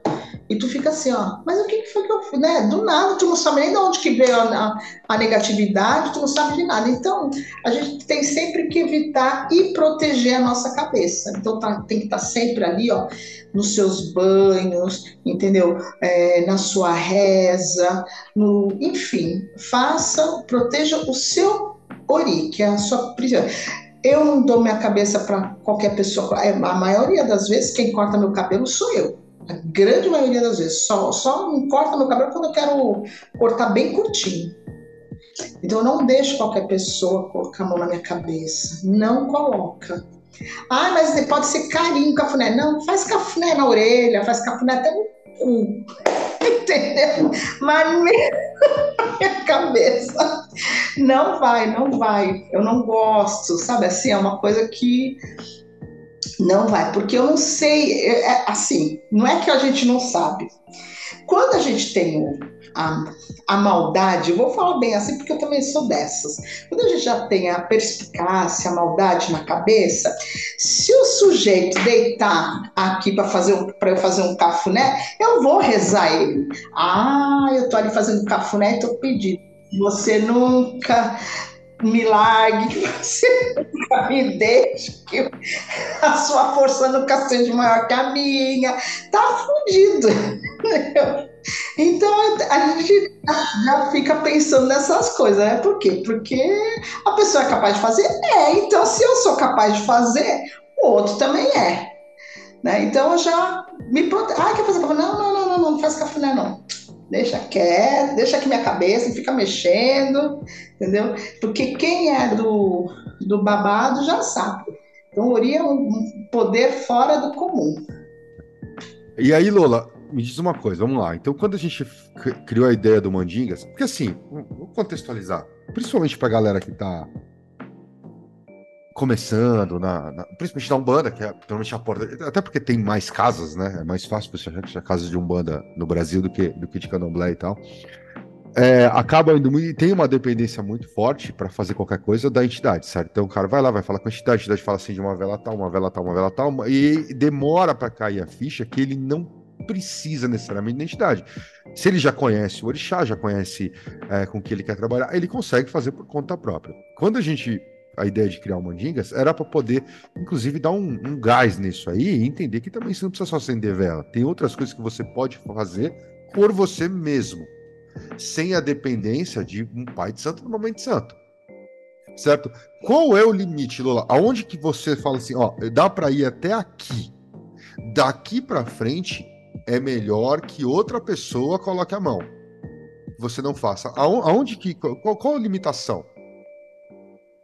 Então, tudo que você quiser fazer para o seu orixá, em termos de axé, de comida, de reza, de é, ossé, então, você, por exemplo, primeiro de tudo, se você é do orixá, você tem o seu ibá dentro da sua casa, muito provavelmente algumas coisas você já sabe, você já tem um caminho, tá? Então aí é, é fechado. Para você que não é né, do, do, do rolê, você não é iniciado, você não, não tá, tá começando, mas ainda não raspou, não fez uma camarinha, não fez nada, tem algumas coisas sim. Então você pode fazer uma, que eu falei, um agrado, né? Você pode fazer uma comida, você pode fazer um ossé, você pode tomar um banho, né, da, dessas energias, você pode fazer, é, cultuar seu, seu ori, é, você pode cultuar essas energias sem problema nenhum tá? Sem problema nenhum, sem, lógico, sem dependência total do pai de santo ou da mãe de santo. Porém, quando você vai fazer algum ritual diretamente para o seu orixá, e aí eu estou falando com os iniciados de verdade, com todos os iniciados, tanto de Umbanda como de Candomblé, ou na própria Ifá, aí você vai na mão do seu pai de santo ou da sua mãe de santo, porque existe alguns rituais que somente o seu mais velho tem que fazer. Por quê? Porque você, por exemplo, é, vou fazer um, um buri, que é um ritual para o meu ori. Eu dependo do meu pai de santo? Sim, claro que eu dependo, porque tem coisa que eu vou estar tá dentro do, da ritualística, eu, eu não vou poder cortar, né? Pra, por exemplo, eu que sou do candomblé, eu não vou poder cortar para o meu orixá, porque ou eu corto o meu orixá ou eu faço a, a minha obrigação.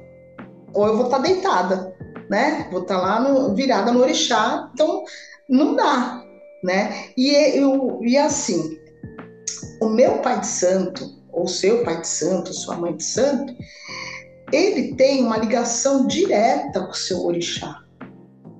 Então você tem essa. Ele é seu mais velho. Se você está na mão dele, é porque ele te deu o axé, porque ele está ali para te orientar, para te é, é, fazer caminhar melhor. Então, alguns rituais, sim, é necessário o pai de santo, a mãe de santo, porque faz parte do culto. Esses estão ligados diretamente para quem é de fato iniciado dentro dessa, dessa vertente, tá? Ou é de Umbanda, ou é de Candomblé, mas ele está ali, ele está ligado com, com o orixá, então você deve respeito. Né? Mesmo que você já tenha muitos anos de, de, de, orixá, já é feito, já isso, já aquilo, nada te impede que você continue ali. Quando você não é dessa, não está nesse rolê, você pode fazer várias coisas. Né? Você pode fazer seu, seu, como eu falei, seu banho, você pode fazer uma comida, né? Porque você, você só está é, agradando aquele orixá. Aí é feito, lógico, com as ritualísticas, você vai ter algumas coisas para serem cumpridas, né? Então, como eu sempre digo, o ori, a palavra e a mão.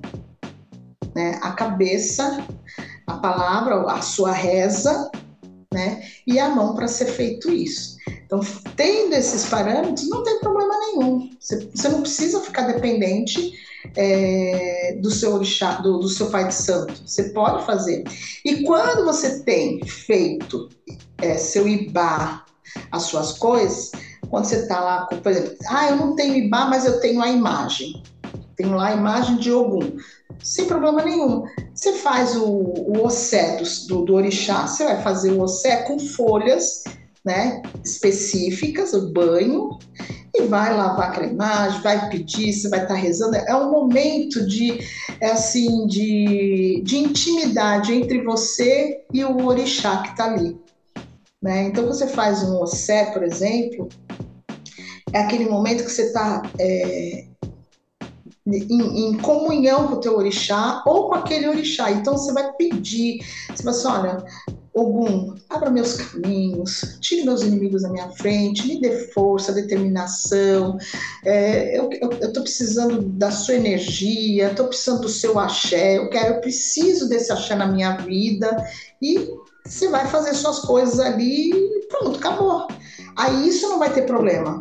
Isso não tem problema nenhum você fazer seu oceco, seu orixá, mesmo independente do Pai de Santo né? Independente do Pai de Santo. Agora, lógico, você vai fazer uma coisa muito diferenciada, aí é melhor consultar o Pai de Santo, né? Mas, ó, vem cá, tô querendo fazer isso aqui, sabe que vai dar certo? Porque às vezes, o que que acontece? Às vezes, nesse momento, você não está precisando disso. Você está precisando de uma outra energia, você está precisando de um outro foco. E aí, o orixá vai responder, porque se você tiver mão de búzio, tudo bem. Você vai ali, você vai jogar, você vai conversar com o seu orixá, o orixá vai vir ali na, na, na sua, no seu búzio e vai falar, não, olha, faz isso, isso e isso. Ah, legal. Ou se você não tem mão de búzio, né? E é, a maioria não tem mesmo, aí você vai lá e fala assim, olha, eu tô. É muito simples. Você fez o OCE, não tá dando muito certo o que você está fazendo, corre pro Pai de Santo, olha, pai, eu, tô, eu fiz isso, eu tô fazendo, minha vida não tá andando, tem algumas coisas, tem, algo, tem alguma coisa que eu posso fazer? Tem, aí o orixá, o pai de santo vai jogar, o orixá vai responder, olha, faz isso. Né? Ô, Lula, então, às vezes. Mas, gente... mas e hum. quando é o pai de santo? Quem que faz pro pai de santo? Ele tem o pai de santo dele. Mas se o pai de santo dele já morreu? Mas quando ele não tem o pai de santo, ele tem o pai pequeno da casa. Ah, o pai pequeno pode fazer? Claro, ele é a mão direita do pai de santo. Entendeu? É igual eu, fiquei, tava, é igual eu, tô, eu tava pensando. Se o Papa abençoa hum. os cardeal e o cacete acote abençoa todo mundo, quem que abençoa o Papa? É, então. Mas é por isso que eu tô te falando. Se, mas existe com certeza ali no, na, na, dentro dessa, da egrégora do católico por exemplo, os cardeais ali devem ter uma cúpula que deve socorrer ele. Entendeu? O braço eu, direito é, dele está ali. Eu achei que o pai pequeno, por ter uma função abaixo, não poderia fazer para o pai de santo, entendeu? Nossa, nossa, é, o pai pequeno, ele não é que ele tem uma função abaixo, ele é a mão direita do pai de santo. Por isso que ele é pai pequeno ele é ele, ele faz tudo. Então ele, ele corta por orixá, ele vai rezar ali no, no, no teu ori também.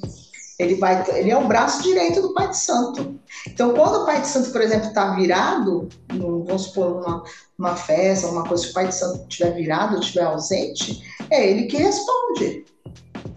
Então, se esse Pai de Santo não tem um Pai de Santo é, é, ali presente né, na, na, vida dele, quem vai fazer as coisas é o pai pequeno para ele. Então, por exemplo, o pai de santo vai cortar para o orixá dele, ou vai fazer alguma coisa, ou quer fazer alguma obrigação. Exemplo, obrigações grandes, né?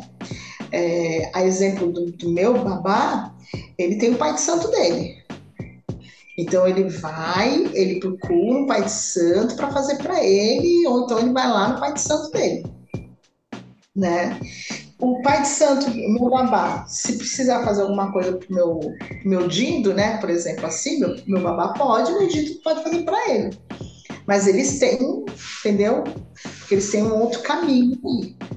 Mas o pai pequeno da casa ele, ele, tem, ele pode pedir para é, algumas casas, né?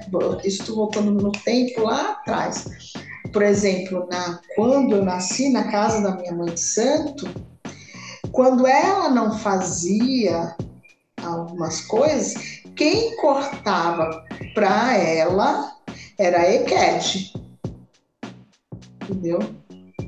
A Equete da casa que era de confiança dela. Entendi. Então, ela fazia as coisinhas. Entendi. Mas, ô Lola, você tinha prometido uma, uma mandinga bônus aí pra quem estivesse no programa. Solta ah, a brava, é é. verdade. Solta a brava. A gente estava falando que é, é, tá na lua boa, inclusive, né? Para quem tá com. Aliás, tem duas coisas boas, né? A gente tá no mês de, de, de Herê, então para quem quiser fazer os rituais de Herê vai ser bom, né? Herê é ótimo para buscar aquelas pessoas que precisam ajudar a resolver alguma coisa, principalmente de documentos. Aliás, os documentos, né? Os é. documentos, o, o Marcelo que, que eu diga. Ele é ótimo para resolver essas, essas pendências aí. Ele vai buscar a pessoa certa para te ajudar, entendeu? Eles têm uma ligação aí com, com a comunidade, com os antepassados, com, com, com a fala, entendeu? Então, por exemplo, ah, eu tenho um documento que está preso no, no, num cartório, num fórum, isso, naquilo. Ele vai lá buscar a pessoa certa e traz para você. Né? Essa é um, então, quem quiser fazer os rituais, pode fazer. Eu, eu falei que ia fazer um bônus, vou fazer dois, rapidinho. Para Herê, é um bolo comum. Faça um bolo comum.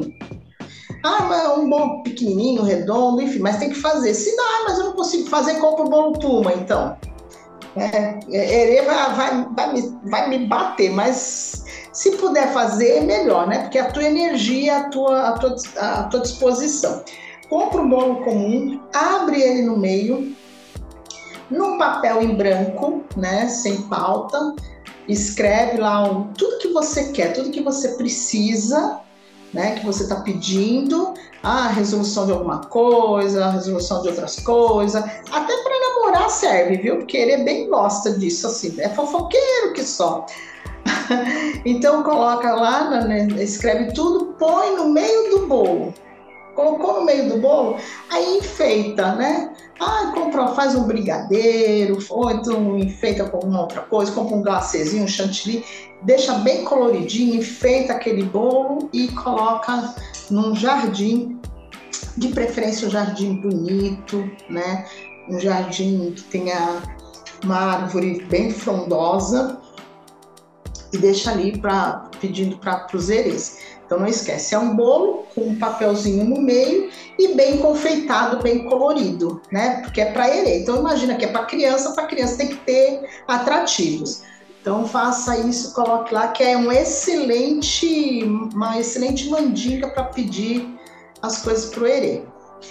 Aí o bônus, de fato, é o seguinte: agora nós estamos no mês, é, já está, acho que na, na, lua nova, né? Essa do bolo só pode ser nesse mês, que é mês de ou pode ser pode ser feito em todos os meses, mas como a gente está no mês de Herê, né?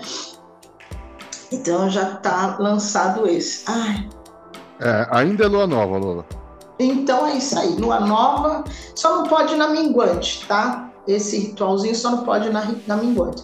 Você vai precisar de uma bacia de água, ou quem não tem uma bacia vai num balde, né? E você vai fazer um escaldapés. Então, água quente, cravo e canela.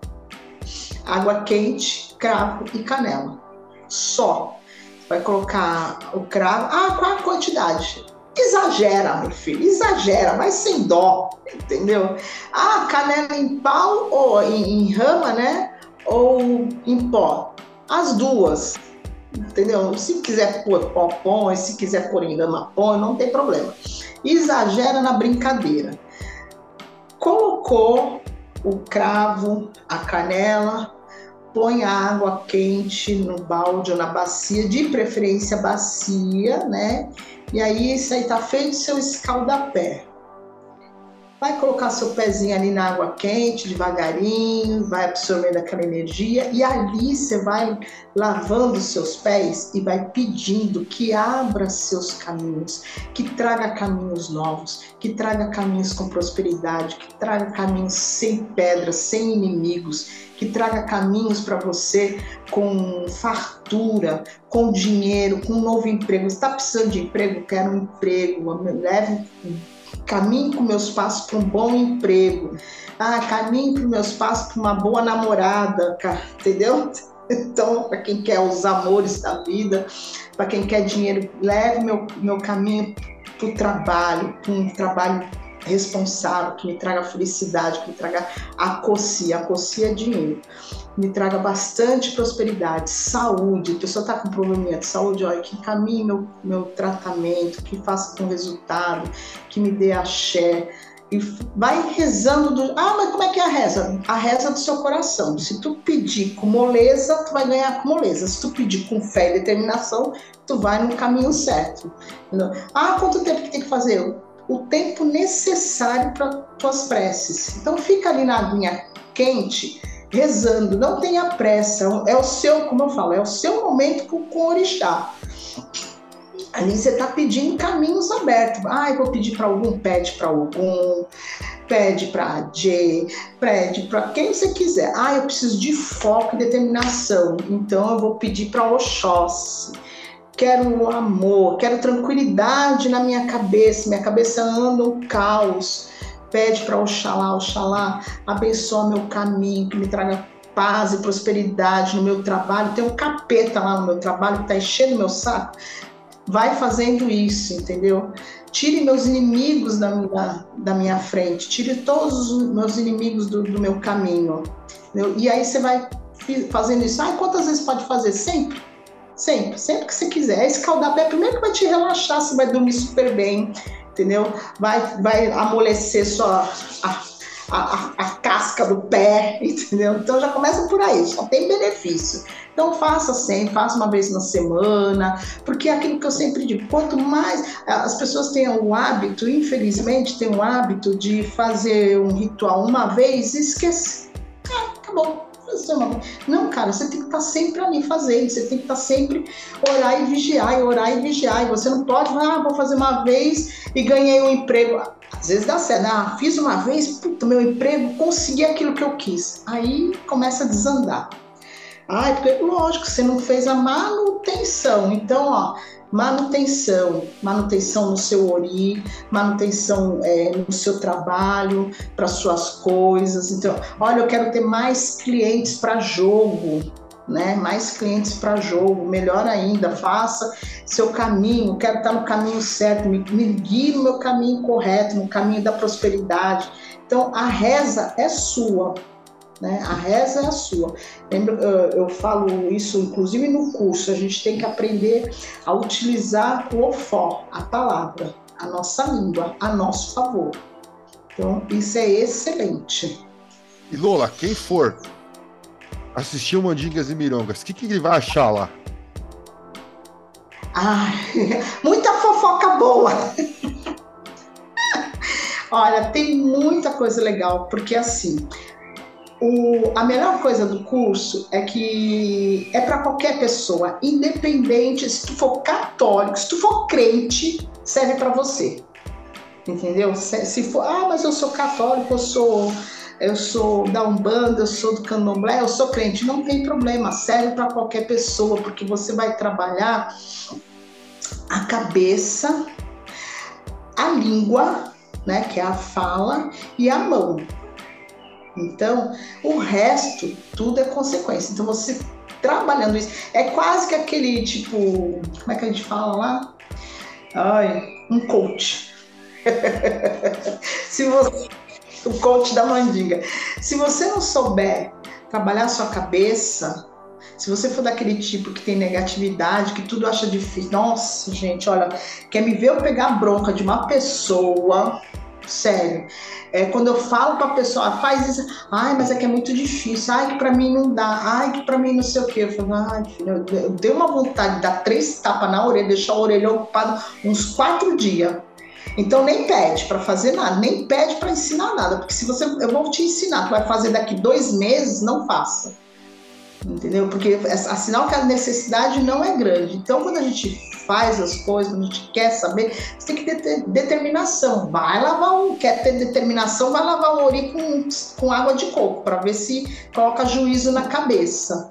Né? Então, a gente tem que aprender que a nossa vida, nosso caminho, ele tem que ter determinação, ele precisa ter esses fundamentos né? E se preocupar muito mais com você do que com o teu amiguinho, com teu, até com o teu inimigo. Ai, mas é que o meu inimigo tava. Dá licença aqui, foda-se o inimigo. Eu quero que o inimigo faleça. Entendeu? Eu não quero saber dele. Eu quero saber de mim. Porque enquanto eu tô preocupada com ele, eu tô rodando no, no, no vento, entendeu? E não é assim que funciona. Isso é uma coisa que a gente, é, como é que se diz? Eu aprendi com os meus, tanto com a mãe de santo como meu pai de santo. Não dê força para o seu inimigo. Trabalhe primeiro com você. Deixa, esquece. Não esquece, deixa, deixa. Ah, mas ele é filho da puta. Deixa. Tá, tá bom. Tem horas que não dá. Eu, eu entendo. Tem horas que não dá. Mas esse horário que não dá, eu tenho que ficar melhor do que ele, entendeu? Se eu tiver fodida, não adianta, porque não vai funcionar. Porque o santo que não me levanta não vai derrubar meu inimigo. Então, é, essa é regra, é clara, entendeu? A regra é clara. O santo que não me levanta não derruba meu inimigo. Então, primeiro tem que estar eu bem, para depois eu pensar lá. Aí a gente fala: ah, tu tá fazendo isso? Ah, então tá bom, vou te entregar na mão de, de Exu, entendeu? vou te deixar na mão de, de Orixá. Aí sim. Então a gente vai encontrar no curso é, a semente para você ter determinação e saber que o seu poder, independente de outras religiões, de qualquer religião, está na cabeça, no pensamento, na boca, na língua e na mão da gente. E aí você pode juntar tudo isso com todas as outras coisas que você crê, que você é, trabalha, enfim, com qualquer religião, qualquer vertente que você pratica entendeu? Porque não adianta nada. Você pode ser lá do, da, da magia das bruxas, mas se tu tem uma cabeça fraca, acha que tudo que tu faz não dá certo, então não adianta nada, né? Ou, enfim, qualquer outra religião. O Berlim, Ou Berlim, o Berlim, Berlim chegou a fazer o primeiro, né, Berlim? O primeiro Mandingas. Fiz o primeiro Mandingas. Se tem algumas dicas que eu posso dar pra galera é, primeiro, anota vai anotando, porque tem coisa que, que vem na postilha, tem coisa que a Lula solta do absoluto nada. Quem pegar, pegou. Já separa uma gaveta, um armáriozinho em casa, porque tu não precisa pegar o negócio todo, não, mas tu vai querer. Então, de repente, vai ter um monte de coisa na tua casa que não tinha. Acaba com uns potinhos, com uns potes, os potinhos com os perfumes. Então já separa o espaço, anota tudo e vai ser feliz. É Começa a andar com o Obi pra tudo que é lado, tá ligado? As coisas meio. Nossa, nem falo. Ai, olha, se tem uma coisa que eu posso falar para as pessoas assim, é primeiro de tudo, é... se preocupe primeiro com você. Né? Quando você fortalecer o seu ori, o resto vai de vento em polpa né? para qualquer, qualquer situação, independente de que você seja disso ou daquilo ou daquilo outro, não interessa. Fortaleça primeiro seu ori. Não seja o hard da casa. Se você for aquele hard, ó oh, vida, ó oh, céu, se você começar só a reclamar, ai, porque eu não tenho sorte, ai, aí pronto, ferrou, oh, você já tá juntando na cabeça, entendeu? Ah, agora você que, tá você, você que ferrou aí, Lola. Porque pra essa molecada aí saber quem é o Hard, vai. Acho que ah, o Berlim, ó. Nem o Berlim sabe quem é o Hard. Ai, tá... é que eu sou velha, gente. Eu sou Depois arcaica. Dá, dá, um, dá um Google aí, galera, por Lip Hard. Vocês vão, ver, vocês vão descobrir quem é. Vai, Berlim, aquela pessoa mais... que. Pode falar. É aquela pessoa que tem a nuvem cinza assim em cima é. da cabeça e tudo. Olha, é terrível. Ô Berlim, quer levantar mais alguma bola aí antes da gente para as conclusões finais? Cara, um, uma coisa assim que é, que é legal de falar, porque imagino que tem gente aqui que vai por outras linhas, vai por outros caminhos. Todo o trabalho lá que tipo, passou no primeiro Mandingas, de cuidado com mão, com fala e com ori, é, tu sente efeito em outros trabalhos que você faz, de outras linhas de espiritualidade, de magia, de outro tipo. Tipo, tu sente diferença. Sente diferença real. Então, tipo, vale demais a pena pra é, tu fazer, tu aprender, tu dar de maluco, quiser misturar, vai na fé. seja feliz. Se tudo der errado, deixe as anotações direcionadas a mim quando você sucumbir. Agradeço, gosto de estudar essas coisas. Pessoal, antes de, de chamar o Berlim Alô para conclusão, só lembrando que o, o, o, a segunda edição do, do, do Mandingas, né, a segunda turma do Mandingas, vai rolar no dia 7 de outubro, agora de 2023. Sei lá quando você está ouvindo isso, mas é 7 de outubro vai ter a segunda turma. É, e essa semana vieram me perguntar: ah, mas por que, que tem um VIP lá? O que, que é o VIP, pessoal? O VIP é: tem dois tipos de ingresso. Tem o ingresso padrão, você assistiu, assistiu o, o workshop, e tem um VIP que você é o workshop, mais uma tiragem de baralho cigano com a Lola. E aí, é... então o VIP é limitado, tá? Porque senão não dá para ficar tomando tanto tempo da Lola. Assim, depois do curso a gente passa a lista para ela, ela vê quem tá lá, entra em contato com todo mundo, todo mundo marca lá os dias para fazer suas tiragens e vai fazer a tiragem de baralho cigano com ela, que para quem já tirou sabe que é um negócio meio assustador, entendeu? Meio que tem um bagulho doido. Feitosa, inclusive, que não tá aqui hoje, mas tá mal, tá mal falando ontem. Ei, mano, tava, foi foda o bagulho, cara. Pô, tio. Verdade, ele ficou é. doidinho.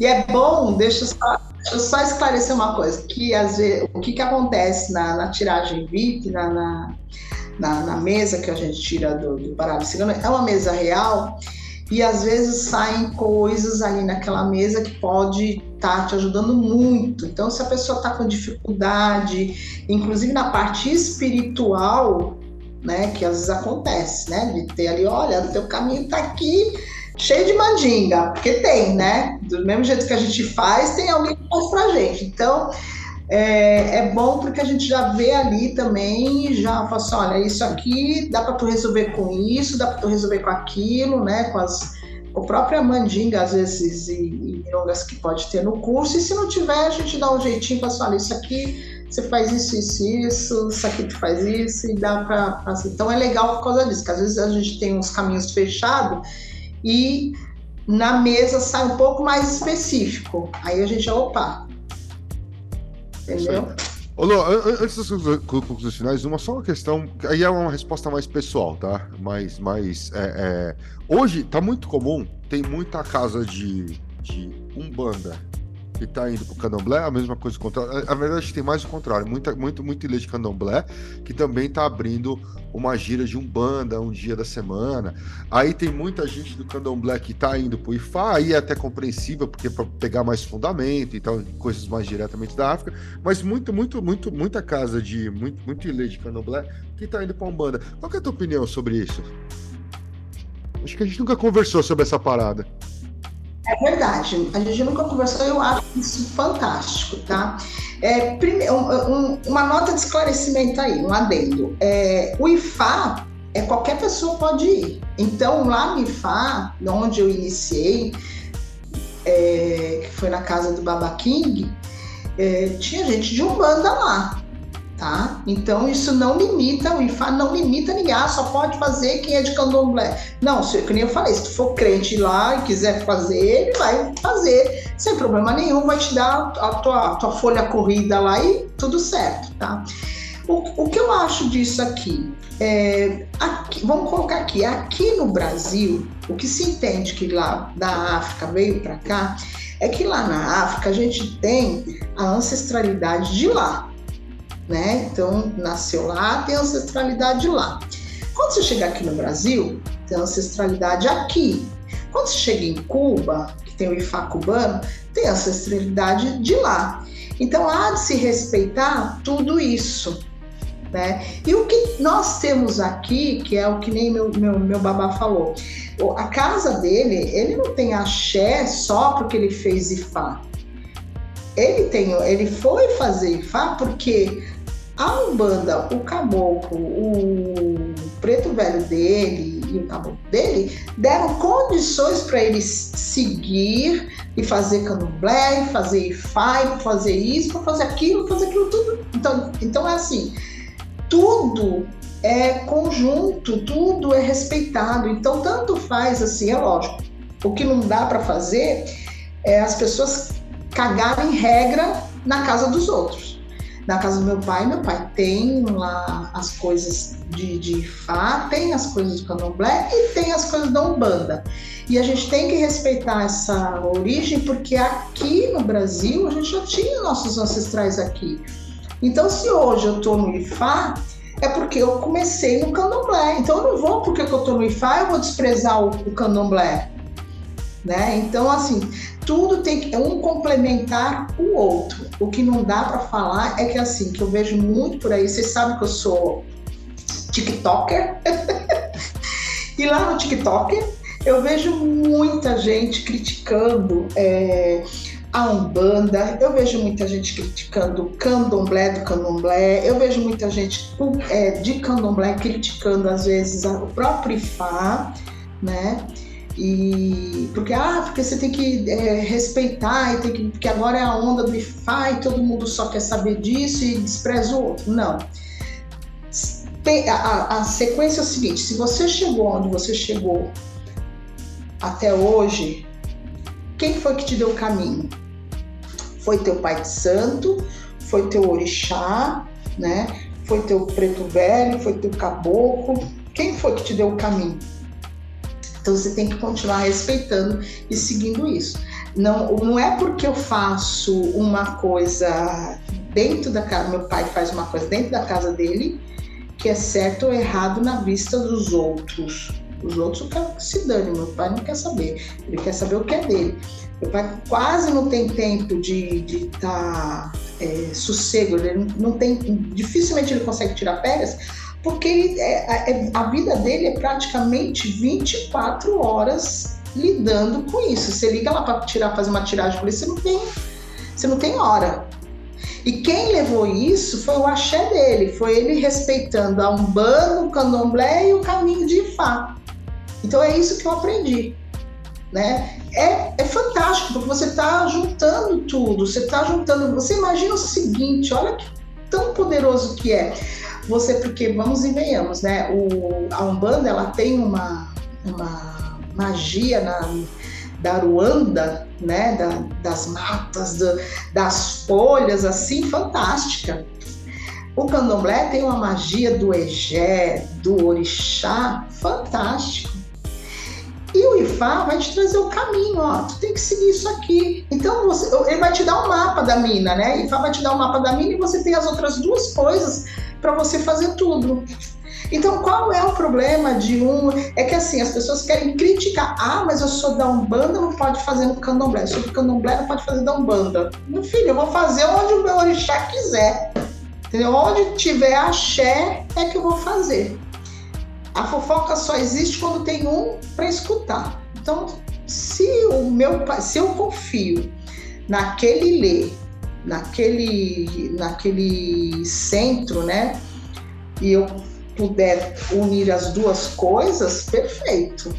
Agora, uma coisa que eu sempre falo para eu oriento sempre as pessoas é, procure saber aonde você vai pisar, porque a partir do momento que você vai pisar, você tem que criar raiz. Né? Para você ter axé, para você ter fundamento, para você ter é, base, para você crescer e prosperar, só cresce e prospera quem tem raiz. Quem não tem, então não adianta você ficar pulando de galho em galho. Problemas todo mundo vai ter. Tu vai sair do, do pai de santo X, tu vai pro Y, lá vai ter problema. O Y vai ter problema com o M, o M vai ter problema com o A, não importa. É você saber lidar com isso. O que que você está fazendo e quem você está ouvindo, né? É, esse é o ponto primordial de tudo. Então, eu acho fantástico essa, essa questão aí de um bandomblé.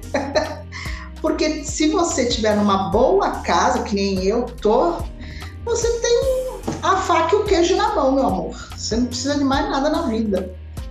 Você tem a faca e o queijo na mão, que você une as duas coisas ali e segue em frente.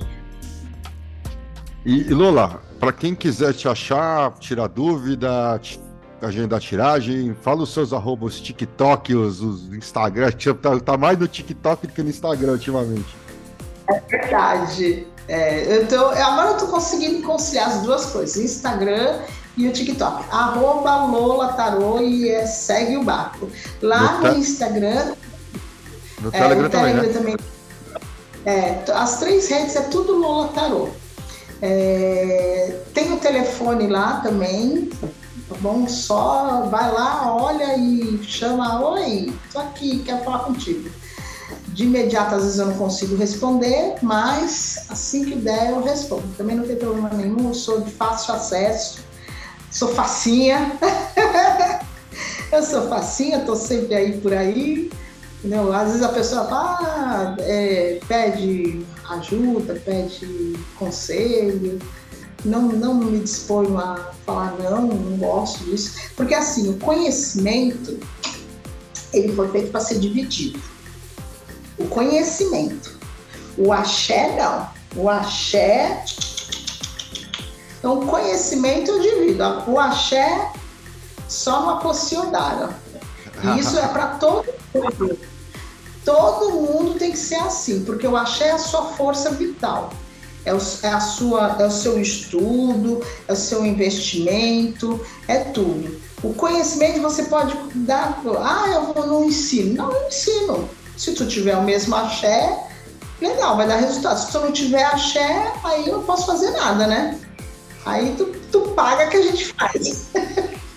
É que não é assim, ó, você quer comprar um tarô para ler? Vai lá, compra e lê, não tem problema nenhum. Tu vai ter a mesma, o mesmo know-how que um Grola? Não, porque o Grola tá aí no rolê há 50 anos. É isso, o axé é isso. Berlim, então, é isso. Não, não ao ensinamento. Berlim, é isso, as considerações. Berlim, precisamos marcar para você chegar aí para falar dos seus experimentos aí, principalmente que acabou que você você refez uma magia do caos pessoal, você estudou com toda uma galera com dia vários sistemas diferentes e tá meio que criando uma metodologia própria, mas vamos marcar esse rolê para trocar essa ideia.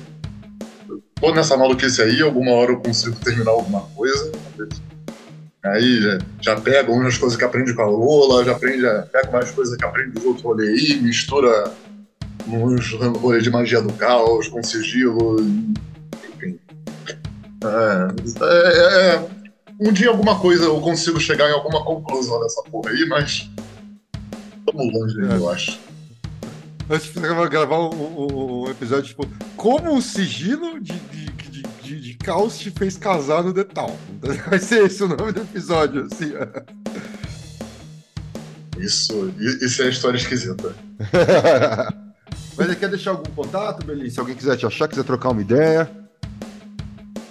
Cara, eu acho que tudo meu é arroba edu.berlim. Eu acho.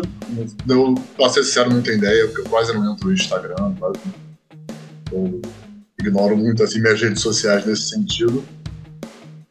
É... Prazerzaço estar aqui. Cara, ouvir a Lula é sempre maravilhoso. Tem... Tá, tá cheio de coisa aí no meio do caminho que tu vai pegando, vai só anotando aqui, vai. Pô, tem umas coisas aí jogadas que tu fala assim, ah, muita ah, sabedoria premiado. Bom, pessoal, é isso aí. Então, esse aqui foi mais um Pele de Cordeiro do Lupus em Fábula. E estaremos de volta mês que vem com mais um episódio. E lembrando, catarse.me barra leafrod e se alguém precisar de tiragem, pode dar uma olhada lá no arroba regrola no Instagram ou no Telegram, ou ir direto na regrola.com.br, certo? E não se esqueça, catarse.me barra leafrod, L-I-F-H-O-D, seja nosso apoiador e ajude esse projeto a continuar seguindo em frente. Abração para todo mundo e até a próxima! Beijo, beijo, beijo, beijo.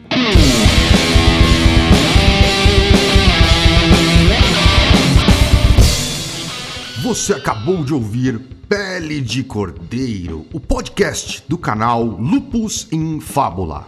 Apresentação: Cris Dornelles, Kussamitri, Marcos Keller e Rodrigo Grola. Edição: Norton Bell. Um programa da Rod Studios. Todas as opiniões e comentários feitos pelos convidados do programa são de inteira responsabilidade dos mesmos. As opiniões emitidas não exprimem necessariamente o ponto de vista de nenhum dos membros ou da Rod Studio. Conheça nosso conteúdo do YouTube no canal Lupus em Fábula e nos apoie em catarse.me barra lifhod, L-I-F-H-O-D. Siga-nos em nossas redes sociais, Lupus em Fábula no Facebook e arroba lifhod, L-I-F-H-O-D, no Instagram e no Twitter.